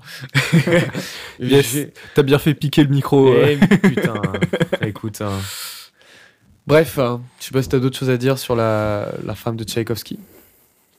Pardon, j'ai un dernier truc, je parle beaucoup, désolé. Mais le. Oh, et puis après tout, un merde, hein, il y a un micro devant moi. Non, le- le- Il y a un autre film qui existe, sur, euh, mais sur Tchaïkovski, qui s'appelle Music Lovers de Ken Russell, qui est génial, que je vous recommande tous. Music Lovers, et en français, c'est La Symphonie Pathétique, un truc comme ça. Et bref, qui est un des Je opéras de- parole. qui est un des opéras de Tchaïkovski. Donc, euh, si, je le, si je me gourre, j'ai doublement l'air con parce que je me trompe du titre du film et de l'opéra. Si c'est pas un opéra, j'ai aussi l'air con. Bref, maintenant c'est une symphonie. Je suis con. Bref, bon, allez, bref. Ce film-là existe, Music Lovers de Ken Russell, qui du coup parle de Tchaïkovski et qui là aussi parle de la folie complète de ce mec-là. Et qui là va en parler avec quelque chose de beaucoup plus euh, amer dans le sens où c'est un film qui va la montrer, qui va être un film très dansant avec des scènes de, peut-être pas de comédie musicale, mais où tout le monde danse ou machin, il y a personne qui chante, donc apparemment, je sais pas si on peut dire que c'est de la comédie musicale, mais voilà, où il y a des scènes de danse complètement folles, c'est un film fou, même dans son, imagine- dans son imagerie, c'est complètement l'opposé, mais qui pourtant a quelque chose de très amer dans le sens où il montre quand même vraiment la folie du gars, quoi. Il va la montrer jusqu'au bout et montrer sa souffrance, Mm. également, bah, du coup, en tant qu'homosexuel, et comment il, il montrait ça dans sa musique, et à quel point ça ne suffisait pas du tout pour, euh, bah, pour euh, l'empêcher d'être malheureux et, Ouais. et tout ça, quoi. Donc je pense que c'est un film intéressant de voir en parallèle de La femme de Tchaïkovski. Je pense que c'est finalement deux films qui peuvent se répondre. Ouais, Music Lovers, qui pour le coup est un film anglais, pour le coup. Ken Russell était un anglais. Ok. Donc voilà, c'est la petite parenthèse de fin. On peut peut-être passer sur le dernier qu'on a vu tous les deux, Ouais. dont on vient de sortir. Ouais, du coup, c'est un peu à chaud, du coup, je sais même pas qu'est-ce que, je vais C'est dire. un hein. peu Philippe Lachaud. Oh non. Et j'arrête ce podcast. Euh, moi, je peux me lancer si tu veux. hein. Vas-y, vas-y, je te, je te laisse partir. The Fableman, du coup, de Steven Spielberg, qui lui devrait avoir une distribution plutôt correcte en théorie, pour le coup, contrairement aux autres films. Bah, c'est tonton Steven, quoi. Ça devrait aller, Tonton Steven, même si j'imagine ce sera pas son plus grand succès, mais bon, c'est c'est un autre niveau de, voilà, de distribution, de production, de budget. Euh, qui raconte, qui est en fait une autobiographie romancée de, de, de Steven, de Tonton Stevie, fait à sa manière. Alors maintenant, les voisins du dessus ne jouent plus au billes, mais à la pétanque. Donc si vous entendez des trucs, et bah euh, voilà, c'est de la pétanque. Je vais me baisser un peu. J'espère que depuis le début, je ne suis pas en train de saturer. Alors, euh, qu'est-ce que quoi que ça raconte? Parce qu'autobiographie, c'est bien joli. Ça va raconter l'enfance et plus particulièrement l'adolescence et le début de jeune homme hein, de Sammy Fabelman, hein, du coup. Euh, un peu le, mec qui, voilà, le, jeune Spielberg, qui va, pendant la période, euh, pen- pendant oui, une dizaine d'années, même si ça se concentre plutôt sur 2-3 ans, découvrir le cinéma déjà, commencer à vouloir en faire, et voir le couple de ses parents se disloquer, pour faire court, quoi. Avec un père qui est quelqu'un de très perfectionniste, très technique, qui adore euh, tout ce qui est science, etc., qui est extrêmement bon là-dedans. Ouais, qui est un ingénieur Qui est un renommé, quoi. ingénieur, Voilà, c'est ça, qui va grimper euh, tout au long, enfin, qui va grimper en grade tout au long du film. Et une mère qui est, euh, bon, c'est pas expli- explicité dans le film, mais qu'on devine mère au foyer, qui est quelqu'un de plutôt fantaisie, qui est, euh, qui a- on va dire, donc, pour caricaturer, il va, il va tenir le côté technique de son père et le côté artistique de sa mère, quoi. Spielberg. Alors, va falloir arrêter, parce que chaque film, euh, il prouve qu'il est toujours là et que c'est toujours un génie, voire un énorme. On peut dire tout de suite les bases. C'est une mise en scène qui est absolument magnifique, maîtrisée, pareil, virtuose, mais pas comme on peut l'entendre dans, dans les autres sens. Donc je vais retirer ce mot-là, qui est en fait tout, simplement tellement maîtrisé.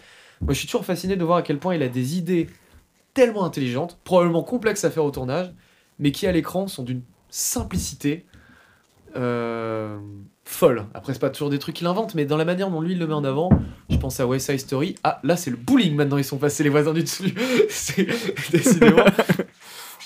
Le, des, images, donc ouais, je pense à dans West Side Story, au moment où juste t'as la, la gardienne, la, la gérante du magasin qui nettoie le sol, et dans le reflet, dans, l'eau qui passe sur le sol, dans le reflet, on va voir le personnage de West Side Story. C'est toujours des idées tellement simples, tellement logiques, et que, que- enfin moi je suis toujours fasciné du fait de comment tu peux avoir autant d'idées en un seul film quoi. Mm. et je pense que c'est aussi ce qui lui permet ce qui a permis à ce mec là d'être aussi populaire dans le sens où c'est quelqu'un qui a une puissance cinématographique gigantesque et qui finalement ne l'étale jamais quoi. C'est-à-dire c'est on n'est pas sur euh, du euh, tiens regarde ce plan là comme il est impressionnant même ses plans séquences ne se voient pas plein de gens euh, l'auront vu mais sinon regardez la la vidéo de Every Frame a Painting sur le plan séquence de Spielberg où il montre qu'en fait il en fait plein des plans séquences, c'est juste qu'ils sont invisibles parce que c'est des plans séquences dans le mouvement, dans tout ça. Donc qui sont pas forcément. Enfin, dans le mouvement, je mou- dans le mouvement des personnages, dans un dialogue, hop, on passe de l'un à l'autre, on n'est pas forcément sur quelque chose d'un mec voilà, qui va. On n'est pas sur 1917 où un mec va traverser un champ euh, de bataille, euh, voilà, où là tu vas dire, ouh, ça coupe jamais, dis donc. J'aime bien 1917, hein, mais voilà, c'est pour euh, opposer les deux. Là, il est toujours très fort. Il a un art des transitions qui, moi, me fascine toujours. Parce qu'elles sont toujours parlantes, et à la, enfin, à la fois toujours parlantes et ludiques à la fois. Par exemple, on peut parler, on va dire, le moment où il passe d'ado à jeune adulte. À un moment, il parle à son père, et ils sont dans la voiture, il dit à son père euh, Regarde la route, ça cut, et t'as un plan large sur la voiture, et t'entends cette fois le père qui dit Regarde la route. Donc, c'est-à-dire, déjà, c'est extrêmement ludique et agréable à voir, et en plus de ça, c'est que à partir de ce moment-là, le père ne sera plus le seul adulte dans la famille aussi. Donc ça va changer complètement les, les rapports, les rapports de force, sans parler, enfin quand je dis rapport de force, euh, pas forcément de- d'engueulade ou quoi, il n'y a pas de, de violence comme ça. Non, un Il y a une baston à un moment, Ouais, il contre son père, genre, il... non, mais de- voilà quoi, il. euh, Ouais, les, les, les rapports familiaux changent et. Et. C'est un film que je recommande euh, évidemment à, à tout le monde. C'est un film qui parle de cinéma, évidemment, pour en parler des heures, mais pareil, qui n'en parle jamais de manière pompeuse, pour le coup, je vais le dire, qui n'en parle. qui est toujours très simple, pareil, dans sa manière de le montrer, et pourtant qui dit beaucoup de choses, en fait. Notamment sur le, tout simplement le pouvoir de l'image et qu'une caméra voit des choses que nous on voit pas forcément et que simplement que lui il exprime ce qu'il voit à un instant T dans cette caméra là de par le montage que quelque part c'est pas aussi compliqué que ça mais que finalement ça veut dire beaucoup encore une fois c'est que l'image a un pouvoir extraordinaire parfois destructeur mais qui n'en reste pas moins un pouvoir de compréhension d'analyse. Et le film va traiter ça notamment dans le rapport euh, aux, parents. Il y a aussi des, manières qui parfois peuvent être un peu énervantes quand on entend des artistes parler dans le côté oui, je suis un artiste, euh, je souffre de ma condition, en même temps je vois des choses que les autres ne voient pas. Spielberg, c'est pas ça qu'il dit.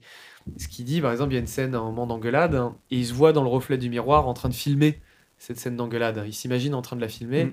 et voilà, d'avoir un peu aussi cette, cette honte de parfois euh, que parfois, quelque part, lui dit, c'est peut-être ça, moi, mon fléau, c'est ce côté, moi, quand, quand je vois une scène, je la fictionnalise. Je la, Ouais. Je, la- je me dis comment la rendre intéressante, la rendre belle, et pas belle dans le sens euh, jolie, voilà, publicité, non, de la rendre belle dans le sens évocatrice.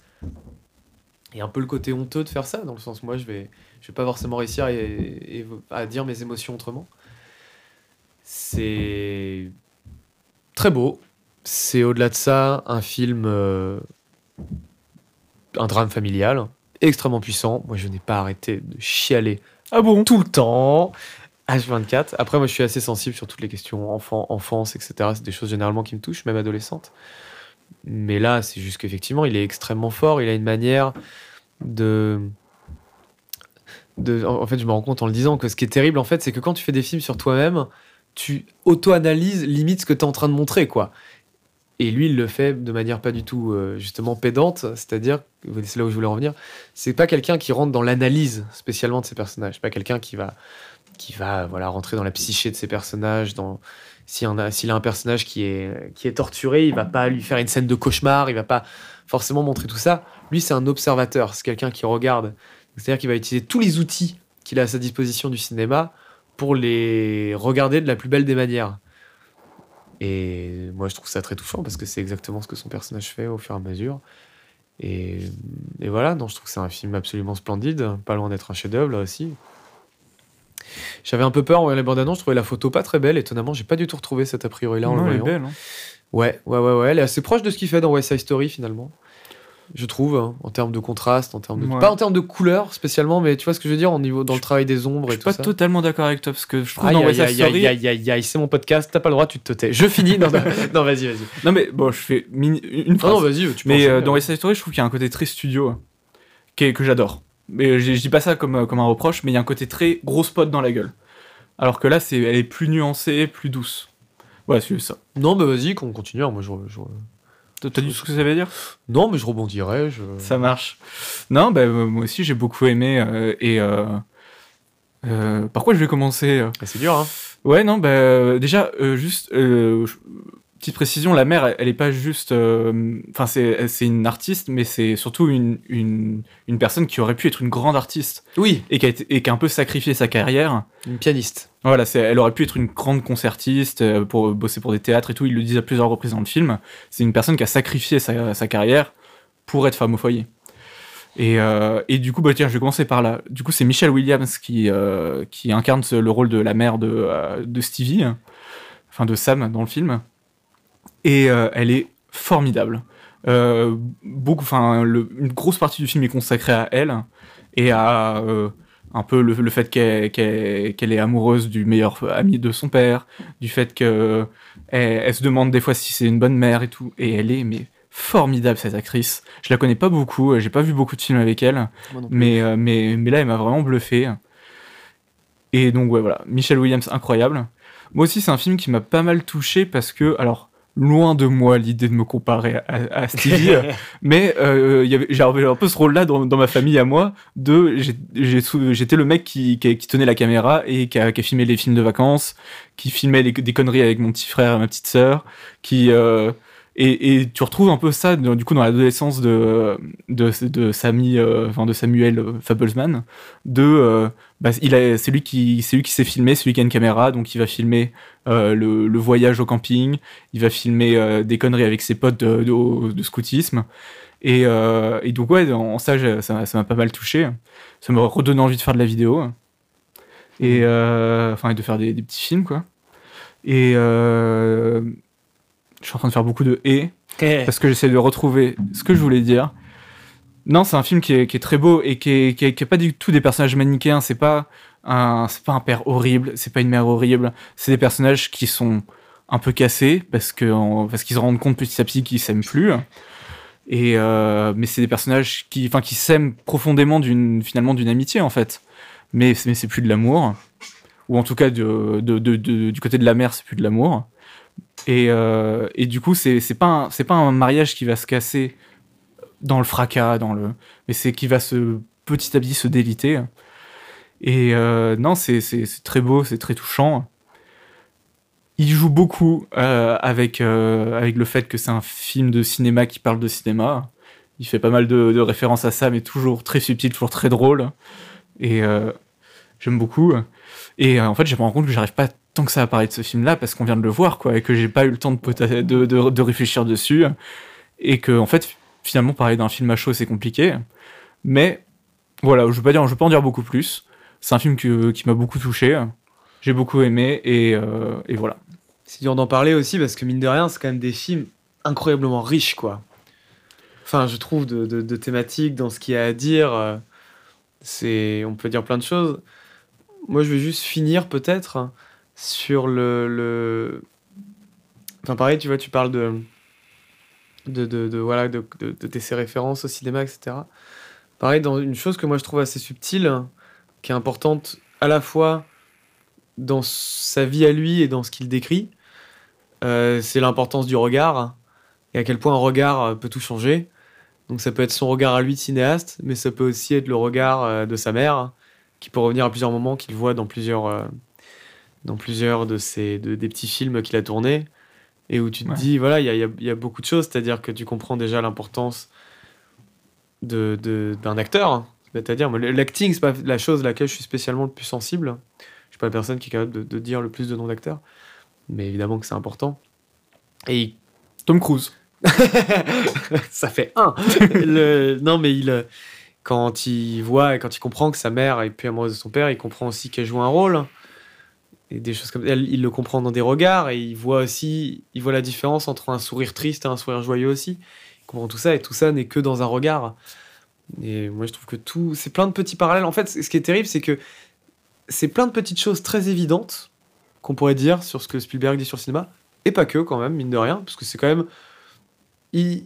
Parce qu'il est jamais là à dire je suis le meilleur en fait. Effectivement, bon, tout le monde le dit, c'est une lettre d'amour au cinéma, mais il dit moi ce que que lui il aime dans le cinéma et c'est très con hein, ce que je veux dire mais c'est c'est le cinéma quoi c'est-à-dire c'est l'art de la la composition du rythme du découpage de de la gestion de l'espace du, du, du, montage de la lumière des, des effets spéciaux des trucages c'est ça que lui il aime dedans. Et du coup, ça va être beaucoup de banalité, mais mise bout à bout, tu te dis, enfin, encore une fois, banalité, encore, je pèse mes mots, mais, mais mise bout à bout, et du coup, tu te dis, oui, bah en même temps, le mec le fait tellement bien. Et à la fin, il nous donne une leçon très simple, hein, donnée par un certain John Ford. Euh, qui est joué par David Lynch. joué par David Lynch. Euh, l'horizon en haut, c'est intéressant. L'horizon en bas, c'est intéressant. L'horizon au milieu, c'est ça pue la merde, globalement, quoi. Euh, et il rend un bel hommage à ça dans, dans son dernier plan qui est un très beau plan, qui est une bonne blague, mais qui en plus de ça est, je trouve, d'un plan d'une modestie folle. Oui, parce que quand il recadre sa caméra, ça tremble un peu. Alors on va dire, c'est pas un spoiler, mais voilà, il, recadre sa caméra. Euh, c'est, moi, je trouve que c'est d'une modestie folle, et c'est aussi l'intelligence d'un mec comme Spielberg, c'est qu'il ne tombe pas dans du moi-je. Moi, je vais raconter ma vie. Moi, je voilà. Mm. Là, c'est moi là. Vous voyez là, c'est moi. Moi, moi, moi, moi, moi. moi c'est quelque chose que je retrouve beaucoup dans... J'étais à Clermont, au festival de court-métrage de Clermont-Ferrand il y a quelques semaines. Dans beaucoup de courts-métrages français, mais pas que, je retrouve souvent ce truc-là de dire je vais parler de ma vie. Spielberg, il a fait que parler de sa vie pendant 50 ans. Hein. Même dans des films comme La guerre des mondes, qui pour moi c'est peut-être son meilleur, il parle que de lui, quoi. Je veux dire, même dans un film comme ça, avec des gros aliens débiles euh, qui, qui désinguent des gens. Parle pas comme ça des aliens, s'il te plaît. Pardon, oh là là, je vais être cancel d'ici une vingtaine d'années. Les. Euh, oh là là, on dirait un peu une blague de droite ce que je viens de faire. Ouais, parce que du coup, c'est. Oh là là. Ouais, c'est pas de mal interprété. Le. Bref. Le. Ce oh, podcast Putain de merde. Bref le... Je sais même plus où j'en étais à cause de ça, à cause de mes conneries. Oui, pardon, il a fait que parler de lui. Et. Et bon, bref, bon, je vais pas m'éterniser plus sur le sujet, on a déjà assez parlé, parlé sur le film, je pense qu'on a un peu fait le tour. Ouais. Je voudrais dire, c'est un petit truc, c'est que pour lui, le, cinéma, c'est aussi une façon de s'exprimer. Il y a plusieurs fois dans le film où, quand il va envoyer un message, il va le faire par le montage, par le, en fait, par les films qu'il fait. Je sais qu'à un moment, il veut, il veut parler à sa mère et il n'y arrive pas avec les mots. Du coup, il va lui montrer un film.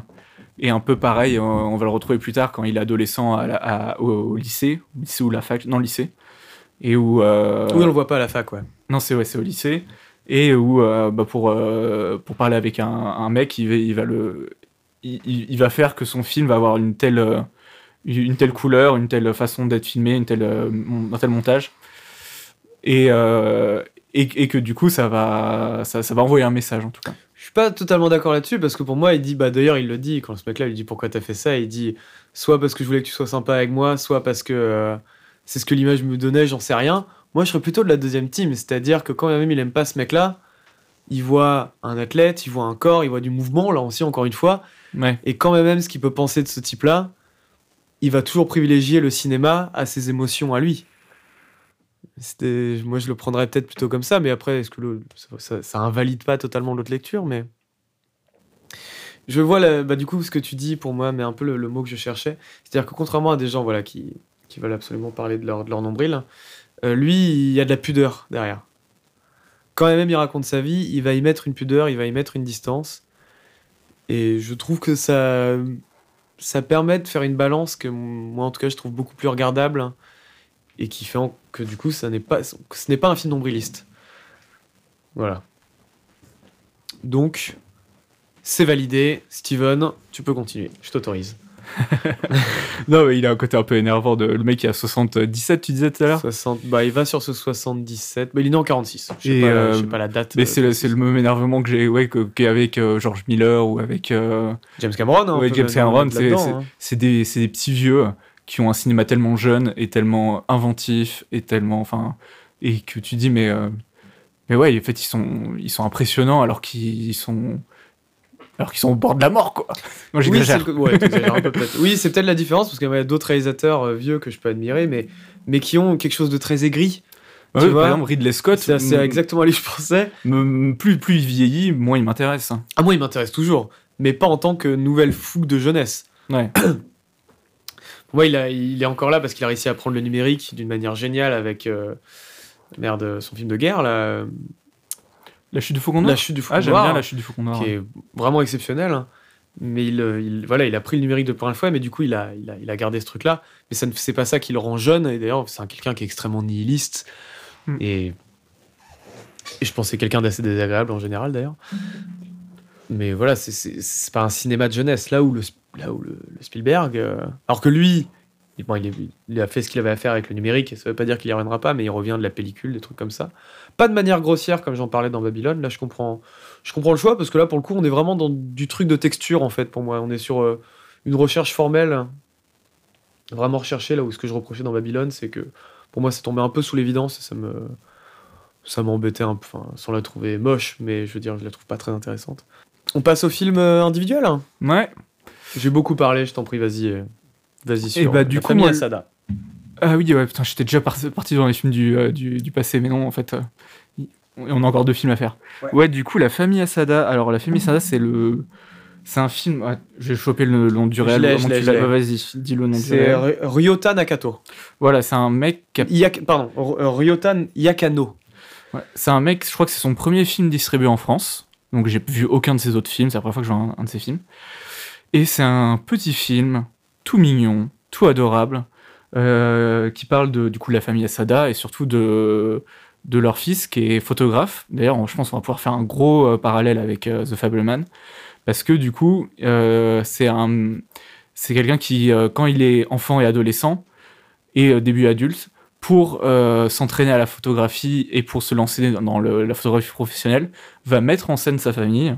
Genre, va les déguiser en pompiers, en, en, yakuza, en pilote de Formule 1. Et du coup, va créer toute une série de photos comme ça de sa famille dans plein de situations. Et donc déjà, ça, c'est toute cette partie-là, elle est trop mignonne parce que tu sens que c'est une famille qui a l'air adorable et, et, voilà. Et du coup, il va se lancer dans le, dans le monde professionnel. C'est un film qui est un peu difficile à pitcher parce qu'en fait, on va suivre un peu toute la vie de, de cette personne-là. Il va y avoir deux grandes parties. Donc, où la première partie où il se lance dans le milieu professionnel grâce à ces photos-là, et une deuxième partie où en fait euh, il y a un village dans lequel il a travaillé va être victime d'un tsunami, le tsunami de 2011, si je dis pas de bêtises, peut-être que je dis énorme bêtise. Et, euh, et du coup, le, village va être totalement rasé, il va y avoir beaucoup de morts. Et lui, il va se donner comme rôle, avec d'autres personnes, de nettoyer les photos qu'il trouve euh, dans, le, bah, dans le village, dans les décombres. Et du coup, de, réunir tous les albums photos, les photos qu'il trouve et tout, pour les laver, les nettoyer, les sécher, et euh, faire en sorte qu'en fait, les, gens euh, puissent retrouver leurs photos de famille, les photos de, personnes qui sont perdues aussi, Euh, donc ça peut être un enfant, un parent. Et, donc, on a vraiment ce personnage-là qui est, qui est quelqu'un qui va toujours trouver de l'épanouissement dans aider les autres. Que ça soit aider sa famille en leur faisant réaliser leurs rêves à travers la photo, que ça soit euh, euh, réaliser les rêves des personnes qui veulent juste retrouver euh, du coup les photos de leur famille, ou, même photographier d'autres familles. Et donc c'est un, film qui est très émouvant, parce que très bienveillant à travers ce personnage-là, qui est un peu perdu dans sa vie, mais qui trouve en fait un moyen de ne plus être perdu et un moyen d'épanouissement dans aider les autres. Et ouais, voilà, c'est un super, c'est un super film. Il dure pas très très longtemps. Je pense qu'il est encore en salle si vous voulez le voir. Et euh, ouais, j'ai pleuré au moins 4-5 fois pendant le film. Voilà. C'est bien 2011, hein, j'ai regardé du coup. Voilà. le tsunami. Ouais, bah, ils, ils le remettent à plusieurs moments. Le... Ok. Voilà. Très, très joli film. Ok. Un petit film mignon. Voilà. Bah, tout l'inverse de ce que moi je, ce dont je vais parler. Mais euh, je vais être assez rapide parce que c'est un film qui se prend un gros tollé. Donc on parle de La Tour de Guillaume Niclou. Euh, bah, du coup, l'idée, euh, le plan du film, c'est un HLM. Autour de ce HLM va arriver une brume euh, ténébreuse. Enfin, je veux dire, dans le sens où tout est noir, on voit absolument rien derrière. Et mortelle, dans le sens où, euh, voilà, ouvres ta fenêtre, hein, si tu mets ta main dans la brume et que tu sors ton bras, il bah, n'y a plus ta main. Quoi. Elle a été rongée, carbonisée, exterminée, ce que tu veux. Bref, elle a disparu. quoi. C'est un film qui se fait à peu près défoncé de tous les côtés. C'est un film d'un mec qui s'appelle Niclou, qui est quelqu'un qui a toujours exploré plein de genres de films. Quelqu'un que moi j'aime bien. C'est un film qui se prend un gros tollé parce que, du coup, dans cette brume-là, on ne sait pas quand est-ce qu'elle part. Enfin, je veux dire, les mecs, il y a juste la brume et ils savent pas ce qu'ils vont devenir dans ce HLM. Et du coup, tout le monde va de- commencer à faire des clans, tout le monde va commencer globalement à se taper dessus, à tout faire pour survivre. Donc c'est un film, alors pour le coup, encore plus mal aimable que, que La femme de Tchaïkovski, parce que, bon, pareil, là, c'est plus que ça, sent la mort, c'est que ça sent la, moisi- la moisissure, quoi. On est vraiment sur une photographie très jaune dégueu, j'ai envie de te dire, tu vois, mais vraiment, tu vois, ça, ça pue, quoi. Euh, c'est un film qui se fait pas mal traiter, pas envie de dire fasciste, mais en tout cas de racisme, etc. C'est une position que j'ai pas dans le sens où déjà j'ai pas l'impression que c'est son sujet. Moi je pense qu'il choisit la HLM parce que de un c'est le lieu où tu peux choper la plus grosse concentration de personnes sur le lieu de vie, littéralement. En plus de ça, des gens qui sont tous extrêmement différents les uns des autres. C'est, je pense que c'est dans la HLM où tu trouves la plus grande diversité de communautés dans le sens le plus large que, que ce que ça veut dire Mais ça reste un milieu prolétaire. et un milieu prolétaire, et donc qui est aussi quelque part un peu les racines de la France, quoi, aussi. C'est-à-dire que c'est la source, on va dire, de la, le peuple, comme diraient euh, des, des gens politiques euh, de divers bords. Là où moi j'ai un petit problème avec l'idée que des gens, mais peut-être que je peux me tromper, donc c'est pour ça que je vais prendre de grosses pincettes, parce que peut-être que j'ai juste mal reçu le truc.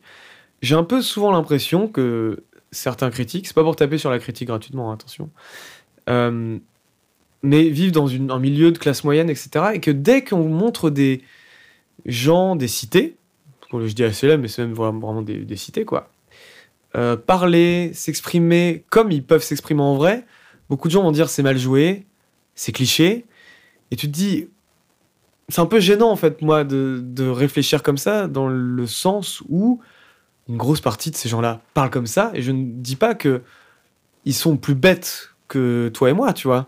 Juste que c'est une manière de s'exprimer, c'est une manière d'être, et c'est comme ça.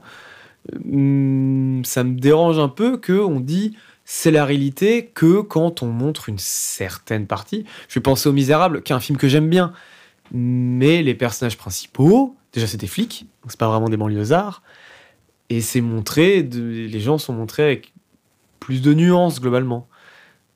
Enfin, plus de nuances. Hmm.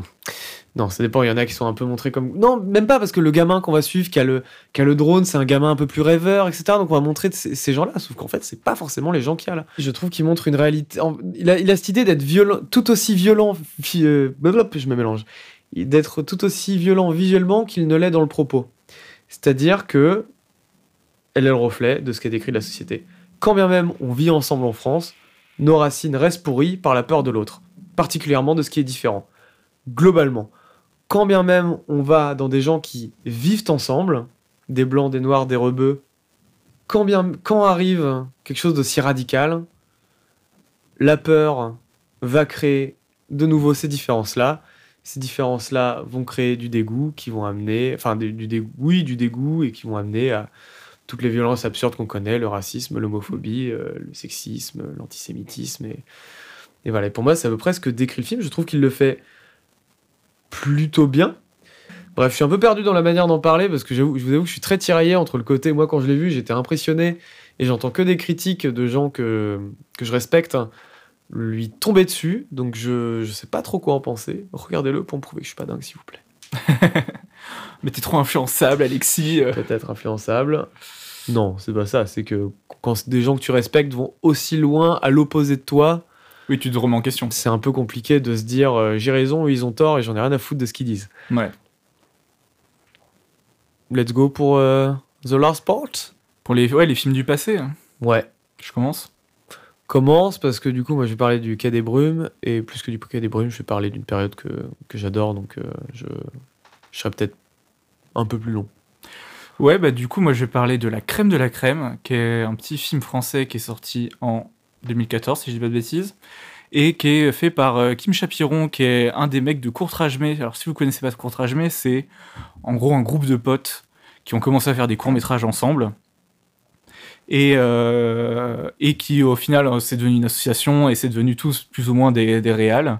Du coup dans, cette dans ce groupe de potes là il y avait du coup Kim Chapiron le réal, il y avait Lajli, Romain Gavras le fils de Costa Gavras, euh, qui a fait notamment Le Monde est à toi, euh, ou Le Monde est à nous, j'ai oublié. Et, euh, et, Athéna ces années. Euh, il y avait Mouloud Achour, il y avait Vincent Cassel. Enfin voilà, du, du monde qui, qui, sont tous devenus connus par des biais différents. Mouloud Achour maintenant fait plus de la télé, même s'il a quand même réalisé un film. Mais voilà, des, un, un groupe de, de, personnes qui sont passionnées par le cinéma. Ils ont, je sais qu'ils ont créé une école qui s'appelle aussi Courtrage Mai. À Montreuil? Sûrement. Je crois, ouais. Euh, et, donc Kim Chapiron, ça a été un des premiers à réaliser un long métrage. Et du coup, La Crème de la Crème, c'est son deuxième long. J'ai pas vu, je sais que toi t'as vu son premier qui s'appelle Moi j'ai vu que La Crème de la Crème. Et c'est un film, euh, je fais vite fait le pitch. C'est euh, trois euh, adolescents ou début, début adultes dans une grande école de commerce. Donc on, on dit jamais HEC, mais en gros c'est HEC. qui vont se dire qu'en fait il y a des mecs qui baissent pas, il y a d'autres qui baisent. Peut-être qu'on peut augmenter leur cote de, de baisitude en, en, leur mettant une fille au bras. Donc les autres personnes vont se dire ah bah en fait il les baisables. Alors pour l'instant le pitch n'a aucun sens, vous allez comprendre.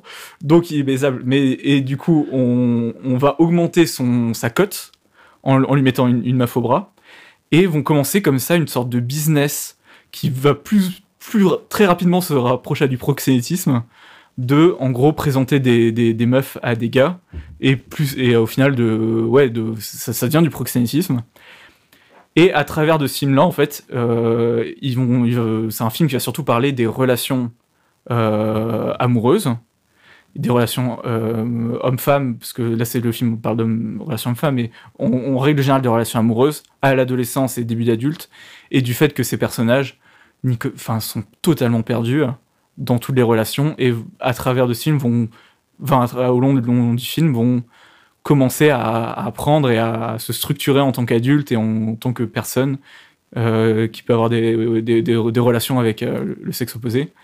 Et c'est, enfin, du coup, je je avant de dire ce que j'en pense, euh, je, je, te, je laissé en, parler. Oui, c'est vrai qu'on s'était dit qu'on, ferait ça, ouais. Parce que comme celui qui a conseillé le film aura forcément plus de choses à dire peut-être demander à l'autre avant ce qu'il en a pensé. Non, moi j'ai bien aimé, je serais pas aussi dithyrambique que toi, dans le sens où je pense pas que c'est un film qui va me rester. Mais je trouve qu'il est bien. En fait, j'ai pas spécialement de défauts à lui donner, en fait. J'ai pas de, de moments qui marquent, j'ai pas de problème d'écriture, j'ai pas de problème d'acteur ou d'actrice, j'ai pas de problème de mise en scène spécialement. Il y a rien qui m'impressionne spécialement, en fait. C'est pas C'est pas quelque chose que je trouve bluffant. Je pense que Chapiron est un bon réalisateur, mais ça me, ça me bluffe pas, même si je trouve intéressant comment il filme HEC, euh, d'ailleurs souvent comme une prison d'ailleurs aussi, on peut, on peut bon pas comme dans la femme de Tchaïkovski, mais pareil, il enferme beaucoup ses personnages. Et on, en tout cas, il montre bien que c'est vraiment un milieu renfermé, quoi. Et que du coup, ils sont aussi bloqués dans ce milieu-là. Et globalement, je trouve que c'est un film qui parle bien de ce qu'il a raconté, qui va peut-être pas taper beaucoup plus haut que ça, malheureusement, mais en même temps, euh, quelque part, c'est bien aussi euh, de, raconter un peu plus correctement ce qu'on a à dire. Et voilà, c'est un film qui, effectivement, euh, que tu disais, avait été assez mal reçu à l'époque.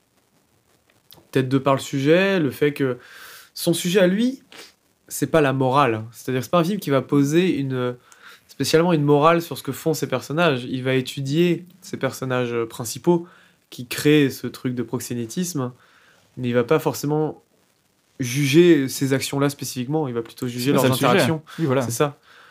Donc c'est ça qui est intéressant, c'est très bien fait. Et honnêtement, en fait, ça a ce truc de film français qui, en vérité, est un film social, mais qui a plutôt l'étiquette, j'imagine, de comédie dramatique, j'imagine.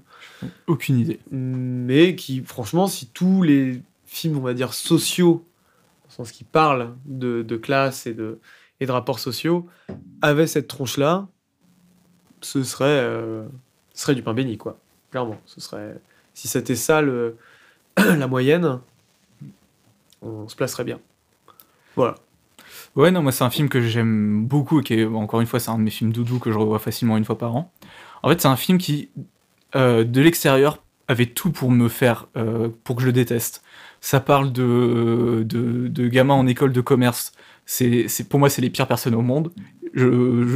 Pour avoir eu des discussions ou des trucs comme ça avec eux, il y a vraiment une mentalité qui me débecte. Il y a une misogynie crasse. Il y a, euh, il y a un rapport de classe monstrueux. En fait, c'est des personnages qui, ont tout pour être détestables euh, au premier abord.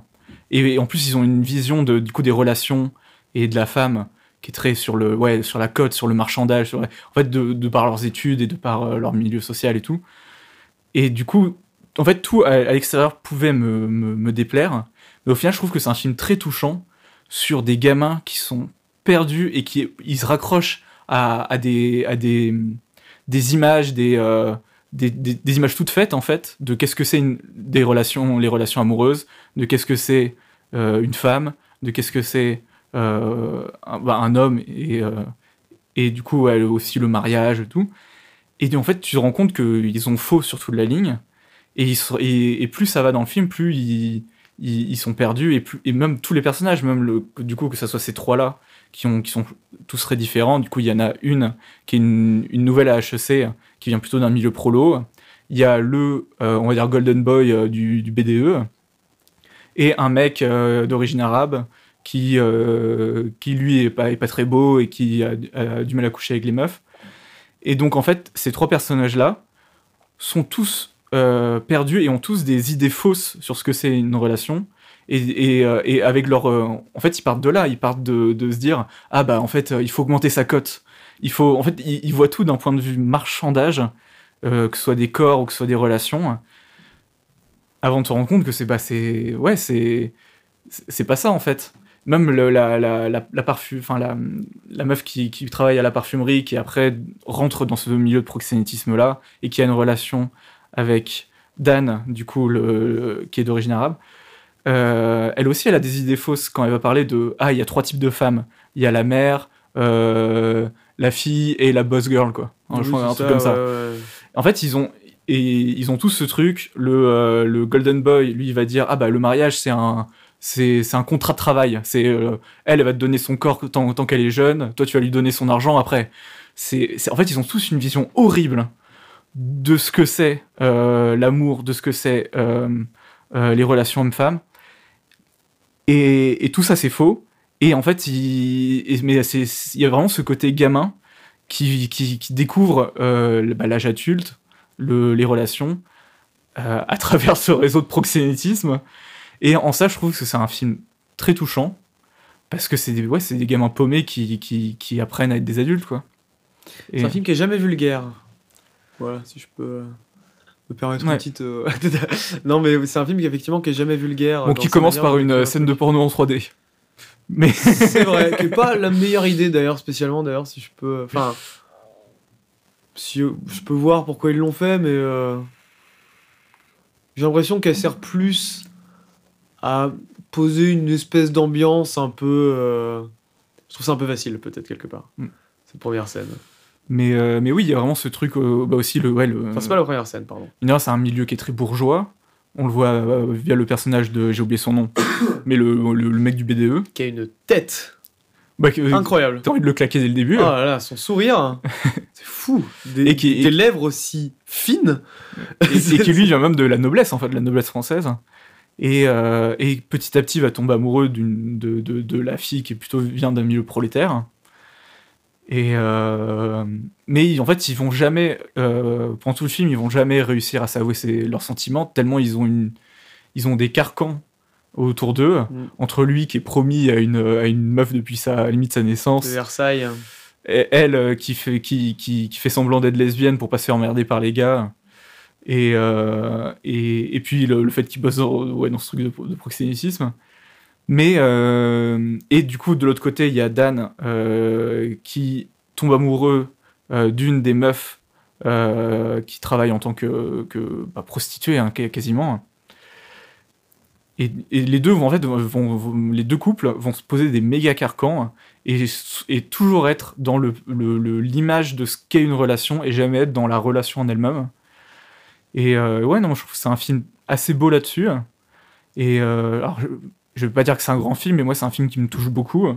Et euh, ouais, ton voilà. passé de prostituée, notamment. euh, Ouais, bah oui. Ça te rappelle ton enfance, quoi. Ah, c'était pas facile, hein. Ouais. Pigalle. Ok. T'as fini?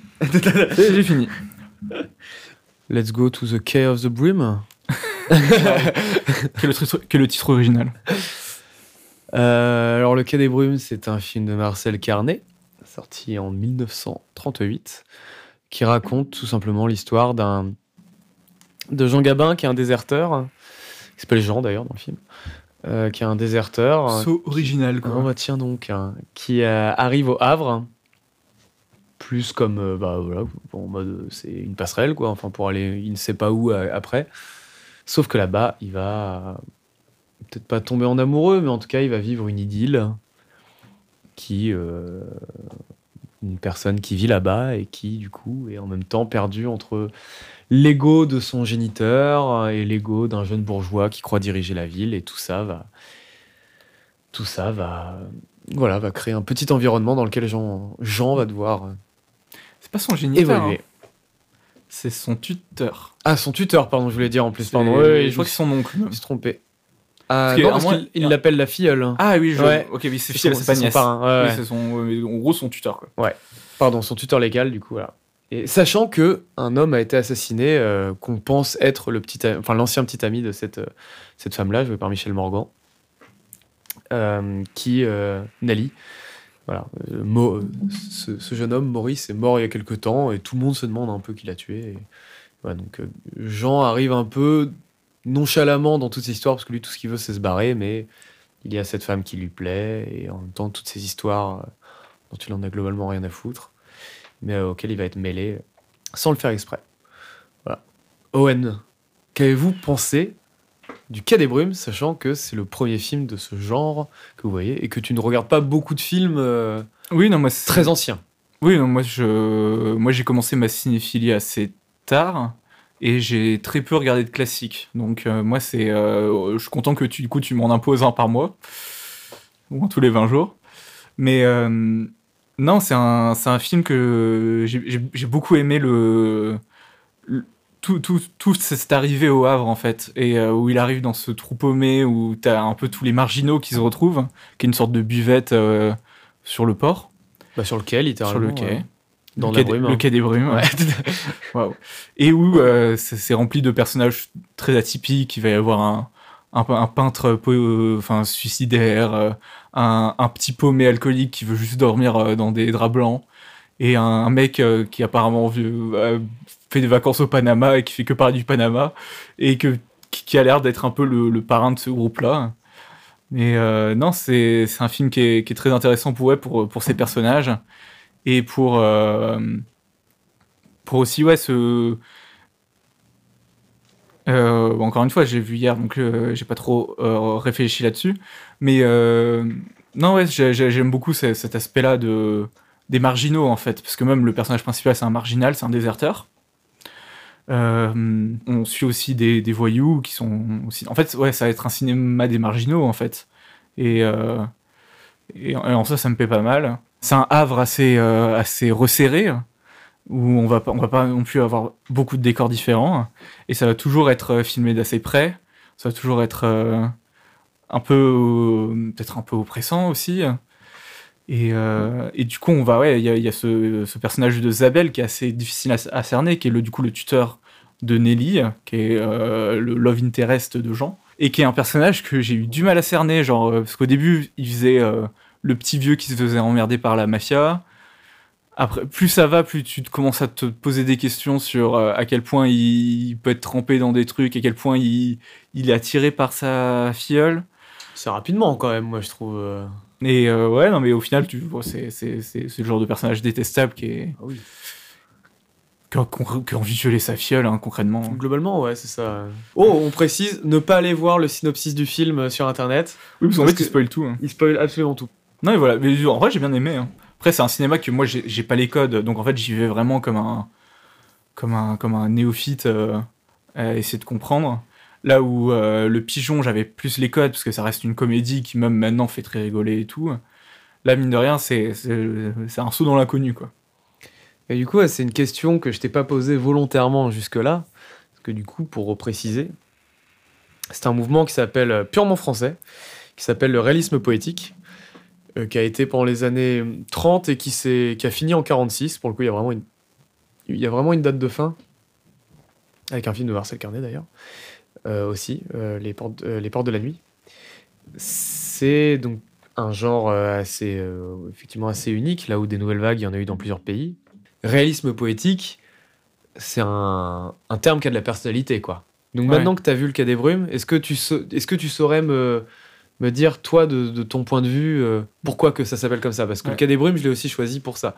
Bah, c'est un représentant de ça. Bah, avant, avant que, que, je le vois, je t'avais dit que déjà, euh, réalisme poétique avait un côté un peu oxymore. Mm. Tu dis soit c'est réaliste, soit c'est poétique, mais c'est vrai qu'il y a le dans le temps. Enfin, ça, ça, interpelle. Et du coup, quand j'ai vu le film, je pense que ouais, le côté réaliste vient du fait que ça a parlé des petites gens, de, euh, des marginaux, de, et pas forcément d'une bourgeoisie ou d'une euh, d'une noblesse quelconque.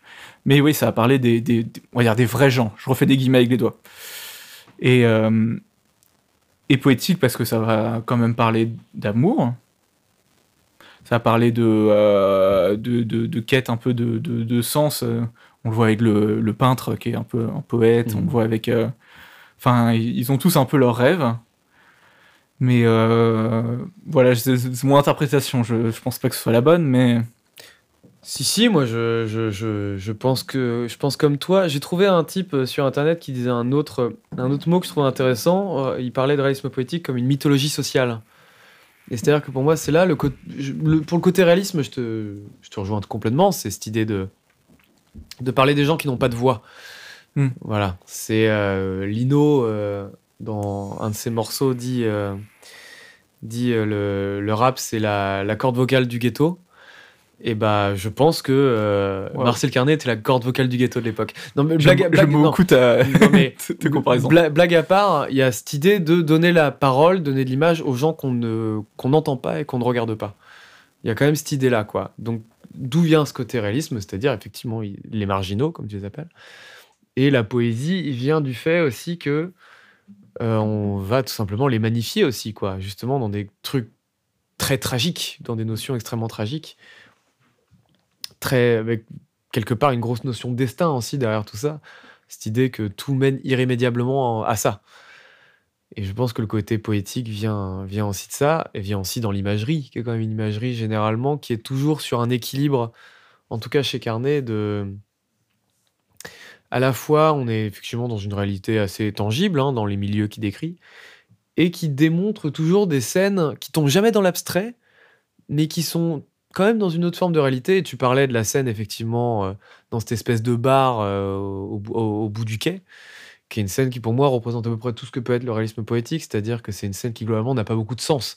c'est un, barman qui vend pas d'alcool, c'est que des types qui parlent. Voilà, il y a le peintre suicidaire qui est en mode euh, Oui, non, mais je peins que des trucs, mais si je vois un arbre derrière, j'imagine un homme mort. Enfin, genre, qui.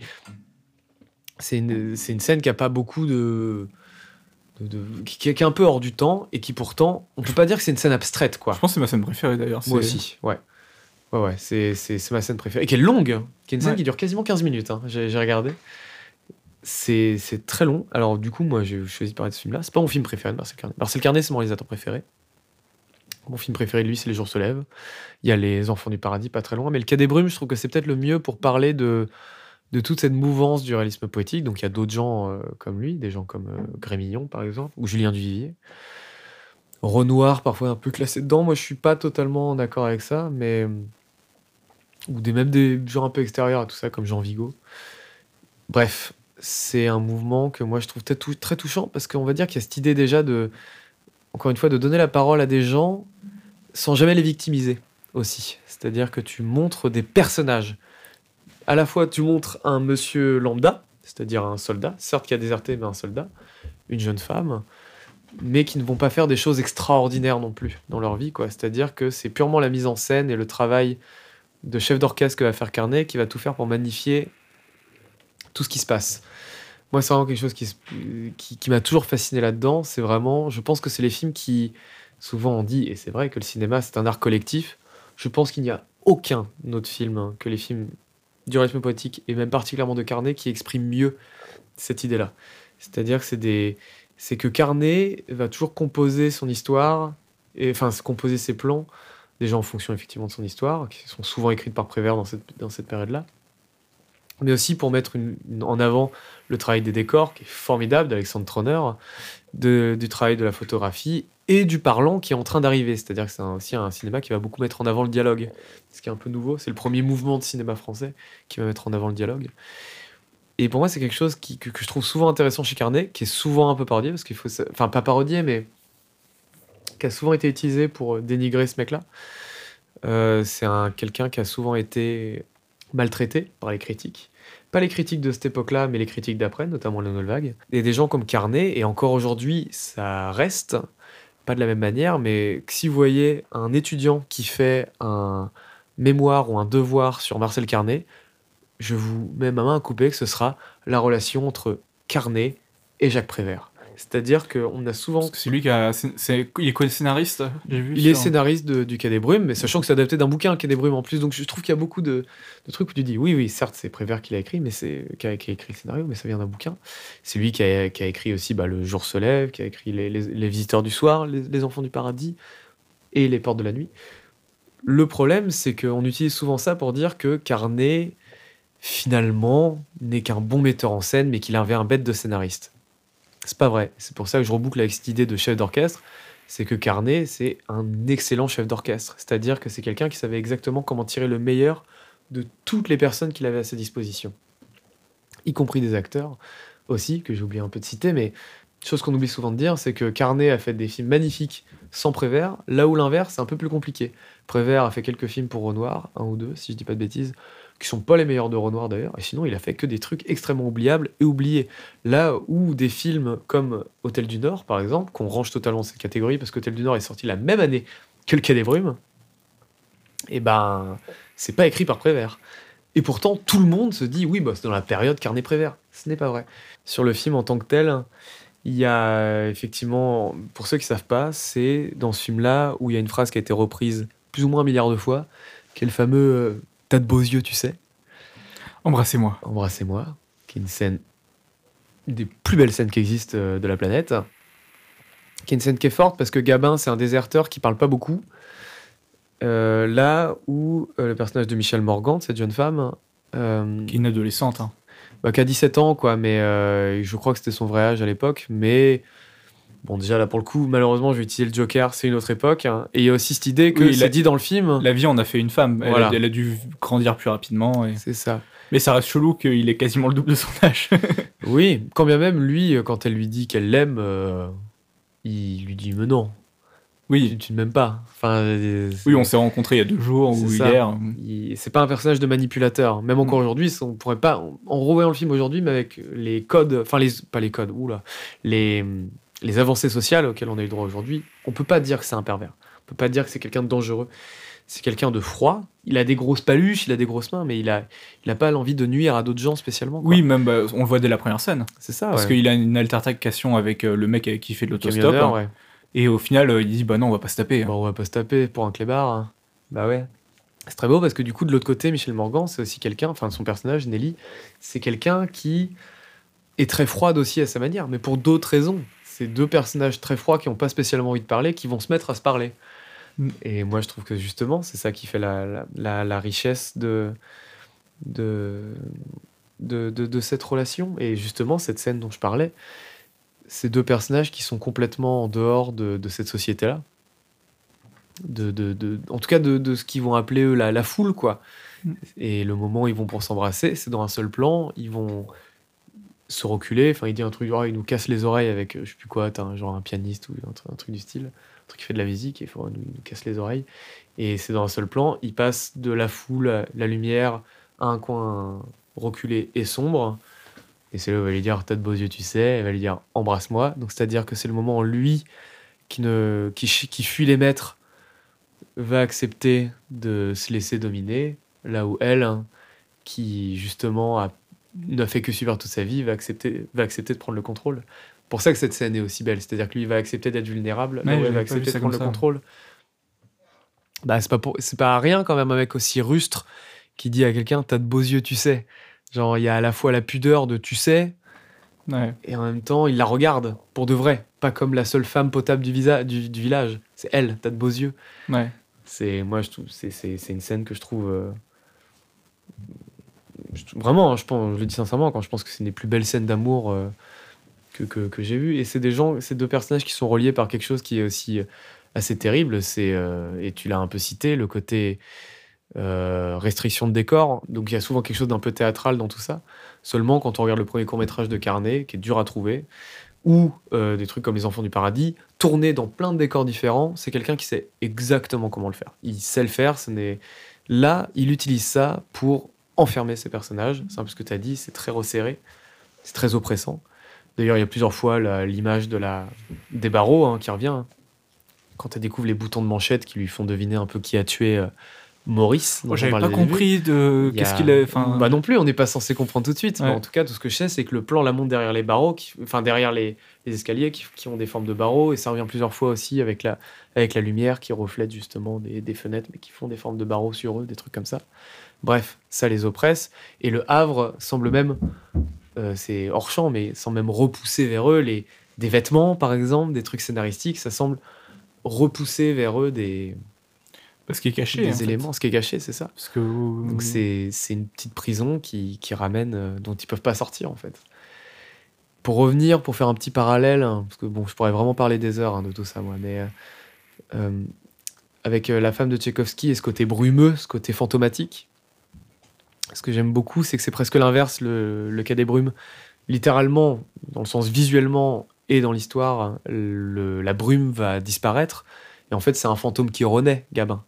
Sauf que à partir d'une deuxième partie, tous les éléments narratifs vont avoir cette idée de, encore une fois, de destinée, que tout ne peut que mener à, à cette fin. Et en- la, la fin, il y a une tragédie qui revient, on recommence à montrer Ne certaines spoil. choses comme des fantômes. Je ne spoil pas. Mais en tout cas, ça, tous les éléments euh, ouais, mènent, à, mènent à une fin tragique. Et Carnet va recommencer à filmer d'autres éléments de la ville comme quelque chose de très fantomatique, comme des silhouettes. Les derniers plans, voilà, il y a quelque chose de... La brume revient déjà. Et on a encore cette idée de silhouette dans l'idée de d'ombre qu'on ne, qu'on ne distingue pas totalement. quoi. Mm. C'est un film que moi je trouve assez, assez, assez gigantesque. hein. C'est un film qui a lancé toute cette mouvance-là du, du réalisme poétique. En réalité, c'est, enfin, il y a quelques autres films, c'est compliqué déjà de définir qu'est-ce qui lance le mouvement, mais pour moi, c'est le plus, le représentant le plus, qui contient tout, on va dire quoi, qui contient vraiment tout. C'est-à-dire qu'on peut faire des grandes histoires avec des marginaux qui ne sont pas des héros. Je finirai peut-être aussi parce que c'est un film qui est intéressant parce qu'il a une histoire intéressante. Ah, mais J'avais parlé de ça justement. Ah bah, ouais. bah vas-y, je t'en prie du coup. Non, parce que du coup, moi, quand j'ai lancé ma version, ça, co- c'est la- ma- la- le- je l'ai ach- enfin, je l'ai je l'ai acheté légalement sur euh, Arte boutique. Mm. Mais elle commence par, euh, par un carton qui explique l'histoire du film et qui dit que du coup il est sorti en 38 une première fois, qu'il a été interdit pas mal de fois, une, une, première fois avant le régime de Vichy, une, une, deuxième fois en fait il a été remonté par le régime de Vichy parce que trop, je crois que les termes c'était euh, c'était déviant pour la jeunesse, c'était ouais. sale, c'était violent, alors qu'en vrai c'est pas non plus un film très violent. Mais mais il y avait il y a ce côté un peu ouais euh, c'est un film badant ça va corrompre la jeunesse mmh. et du coup il y a, du coup pendant très longtemps la seule version c'était celle qui a été remontée pendant les dans, les années 40 41 et, euh, et du coup euh, la cinémathèque française a refait une version euh, de ce film à partir des, des, des pellicules qu'ils avaient trouvées qu'ils ont nettoyées qu'ils ont du coup c'est pour ça que la version remasterisée a des fois des des changements ou d'impression de changer de qualité d'une scène à l'autre. Mais c'est parce qu'en fait, c'est un montage plus original qui était plus proche de celui que, que Carnet avait en tête. En tout cas, plus proche que celui que, qui a été refait pendant le, ah oui. de Vichy. Il n'y a pas trop de doute, ouais. Et euh, donc voilà, c'est ça que tu voulais parler? Oui, oui, mais notamment qui fait partie de ces films comme Le Corbeau, par exemple, de Clouseau, qui ont cette espèce de, de double regard. C'est-à-dire que il a été interdit en 38 parce que l'armée comme c'est un déserteur, et qu'il n'est ni montré comme un héros, mais pas non plus comme, un, comme quelqu'un de mauvais. Du coup, l'armée, c'est l'armée française qui a dit ce film-là est, est, amoral et on va l'interdire. Et d'autres gens, comme Jean Renoir, qui est un réalisateur exceptionnel, mais qui aurait mieux fait de fermer sa gueule à certains moments, euh, traité ce film de fasciste. Pour deux raisons. La raison, c'est que le tuteur dont on parle depuis tout à l'heure, donc Michel Simon, a une tête de juif hein, selon les représentations juive euh, nazie qui était en train de monter à l'époque. Sauf que je, Michel Simon, jusqu'à preuve du contraire, n'a pas choisi la taille de son pif. Et si vous regardez tous les autres films euh, dans lesquels il joue, les trois quarts, il a la même barbe. T'es en train de dire que les juifs ont choisi la taille de leur pif? Non, mais dans, non, dans le sens où je pense que c'est peut-être Jean Renoir qui aurait quelques questions à se poser sur sa vision des juifs. Et ensuite de ça, que le personnage, on n'a pas parlé d'un personnage, mais il y a un personnage de jeune bourgeois insupportable qui veut faire la loi. De voyou de voyou, mais voyou bourgeois pour le coup. C'est pas un voyou euh, des banlieues. On sait que c'est un fils de, de riche. Un, euh... un, ma un, mafioso, quoi. Ouais, il est, et puis là, je veux dire, il a deux gardes du corps euh, mm. officieux, enfin voilà. Et ce mec-là, euh, à un moment, se fait tarter la gueule au début par, par Jean Gabin, parce que justement, il veut parler au personnage de Michel Morgan, et il l'a il fait chier, quoi. Et du coup, Gabin, il va, il va voir, il va bah, arrête de la toucher, quoi. Et du coup, il donne un coup, un, un coup au, au, plus grand garde du corps, et puis l'autre se barre, et puis du coup, l'autre, il est. Enfin, le, le voyou est sans défense, et, et on aurait jugé ça, on l'aurait jugé efféminé à l'époque, donc gay, parce que tous les mecs efféminés sont gays, et tous les gays sont efféminés, j'imagine. Et du coup, Gabin le frappe, et du coup, il disait, bah voilà, on glorifie le fait que ce mec-là euh, gifle. Voilà. Écoute, euh, Jean, euh, déjà, revois ta notion de, de, de l'homosexualité et de d'efféminé. Et vraiment, en fait, tu avais une haine contre, contre Marcel Carnet. Un problème, il y a quelque chose que je n'ai pas précisé. Marcel Carnet était gay. Voilà. Il y a aussi ce truc-là. Et c'est quelqu'un qui s'est toujours pris dans la gueule, notamment encore une fois par la Nouvelle Vague, parce que c'est quelqu'un qui a continué à tourner pendant qu'on garde, d'être quelqu'un d'assez lâche aussi. Carnet est quelqu'un qui a protégé des juifs sur ses tournages. Alexandre Troner, qui est son décorateur sur tous ses films et sur plein d'autres films de cette époque-là, qui est un énorme chef opérateur, euh, chef euh, décorateur. Euh, si vous regardez Les Enfants du Paradis, il est nommé en tant que assistant ou un truc comme ça. Alexandre Troner est hongrois juif, enfin d'origine hongroise juif. Croyez-moi bien qu'en 45, hein, soit 8 ans après le Quai des Brumes, il n'est pas passé de chef décorateur à assistant décorateur. C'est juste qu'il a été caché pendant le tournage et que du coup, au générique, quand il n'a pu être ajouté qu'en tant qu'assistant. Donc il y a eu une forme de jugement vers ces gens-là que moi je trouve, euh, je trouve très dur. Jacques Prévert n'a jamais par euh, pardonné à Renoir d'avoir traité ce film-là de fasciste. Déjà, il a dit J'écrirai plus jamais pour toi, et si je te croise dans la rue, je te fous mon poing dans la gueule. euh, vraiment. Est-ce que je peux comprendre? Je vais arrêter de parler là parce que sinon je pourrais parler pendant très longtemps. Mais c'est ouais, ma, ma, période préférée. Et quand j'ai dit qu'on serait moins dithyrambique par la suite, euh, attendez les prochains épisodes, je serai moins. Mais là, c'est très compliqué pour moi d'être d'être exhaustif déjà et de ne pas montrer ma, ma passion. Okay. Sachant que tu as précisé, là on est sur la fin, j'enchaîne. Je, Effectivement, moi je pense que j'irai plutôt vers des vieux films parce que toi tu n'iras pas forcément vers ça. Après, c'est pas forcément un objectif. Si demain j'ai envie de parler d'un film sorti en 2015, je parlerai d'un film sorti en 2015. Tu penses à Mad Max Fury Road? Je pensais exactement à Mad Max Fury Road parce que j'ai- reçu le Blu-ray hier, donc euh, le Steelbook. Est-ce que t'as la version Black and Chrome dedans? Non. Ah, Mais j'ai la version 3D. Ah, bien joué. Donc euh, voilà, c'est tout pour aujourd'hui. Ouais. Je sais pas si tu as peut-être des attentes qu'on peut dire rapidement pour le mois de mars. pour Alors les moi, j'ai- qui viennent? Euh, j'ai pas trop d'attentes parce qu'on regardait un peu ce qui allait sortir. Là, j'ai rien. Je crois que je sais que fin mars, du coup, il y a les Apaches. À la limite, si j'ai 30 secondes, je peux faire une petite reco-série. Vas-y. Non, parce que là, je viens de. Il y a euh, White Lotus qui vient de fi- finir de sortir la saison 2. Et j'ai vu White Lotus et c'est un petit chef-d'œuvre. C'est une série qui est en deux saisons. Chaque saison parle d'une histoire différente. Ça, chaque fois, ça se passe dans des hôtels all-inclusifs et ça va parler d'une forme de bourgeoisie un peu crasse. Et euh, du point de vue de. Enfin, en fait, on va suivre plein de personnages qui viennent tous. Ils sont tous. Ils incarnent tous une forme de bourgeoisie un peu mal aimable. Et on, et on sait dès le début de la série que quelqu'un. Enfin, à chaque saison, on sait dès le début de la saison que quelqu'un meurt à la fin. Mais on sait pas qui. Et du coup, on va suivre ces gens-là, qui sont tous plus détestables les uns que les autres. euh, évoluer dans ces hôtels all-inclusive. Donc voilà, c'est très court. Mais euh, franchement, regardez White Lotus, c'est excellent. C'est sur euh, OCS. Ok. Bon, très bien.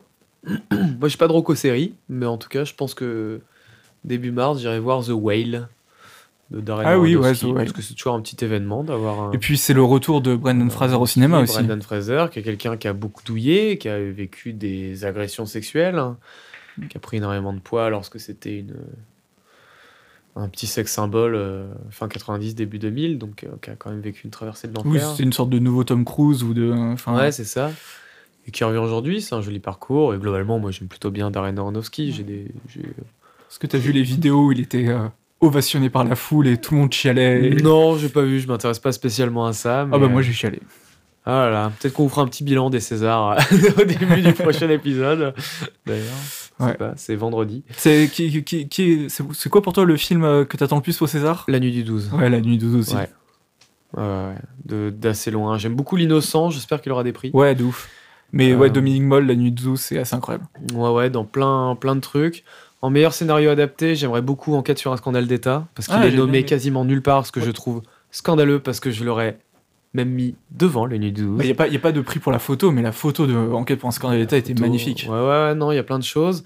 Bruno Redal, euh, qui est un film que moi j'aime beaucoup aussi, n'est nommé que dans meilleur premier film, donc j'espère qu'il va au moins l'avoir. Et euh, Bastien Bouillon en meilleur espoir féminin, euh, masculin, alors qu'il a 38 ans. C'est quand même une drôle d'idée aussi, voilà, si on peut faire un scandale. Déjà, il mérite d'être meilleur acteur de l'année. Et Oh, ça je sais pas, mais euh, peut-être pas déconner non plus. Mais, mais attends, il y avait qui? Ah, peut-être qu'il y a Denis Laminoche. Ah ouais, bah on peut, ouais. ouais Mais euh, ouais, non, bah, non, en vrai, c'était c'était une des meilleures performances de l'année. Et c'est bizarre de l'avoir mis dans Meilleur Espoir, alors qu'il avait déjà fait beaucoup de rôles avant. et- Bah ouais, c'est quand même étrange. Non, non, sinon, je j'ai plus en tête les catégories. Après, on va s'en rentrer spécialement dans les détails. euh. J'ai vu un des courts-métrages qui est nommé euh, dans, dans meilleur court-métrage euh, live. Avec Bastien, Bastien Bouillon d'ailleurs, mais euh, et Juliette Armanet, qui est un film sympa, mais qui est pas non plus. Enfin, moi j'ai même du mal à comprendre qu'il soit ne serait-ce que nommé.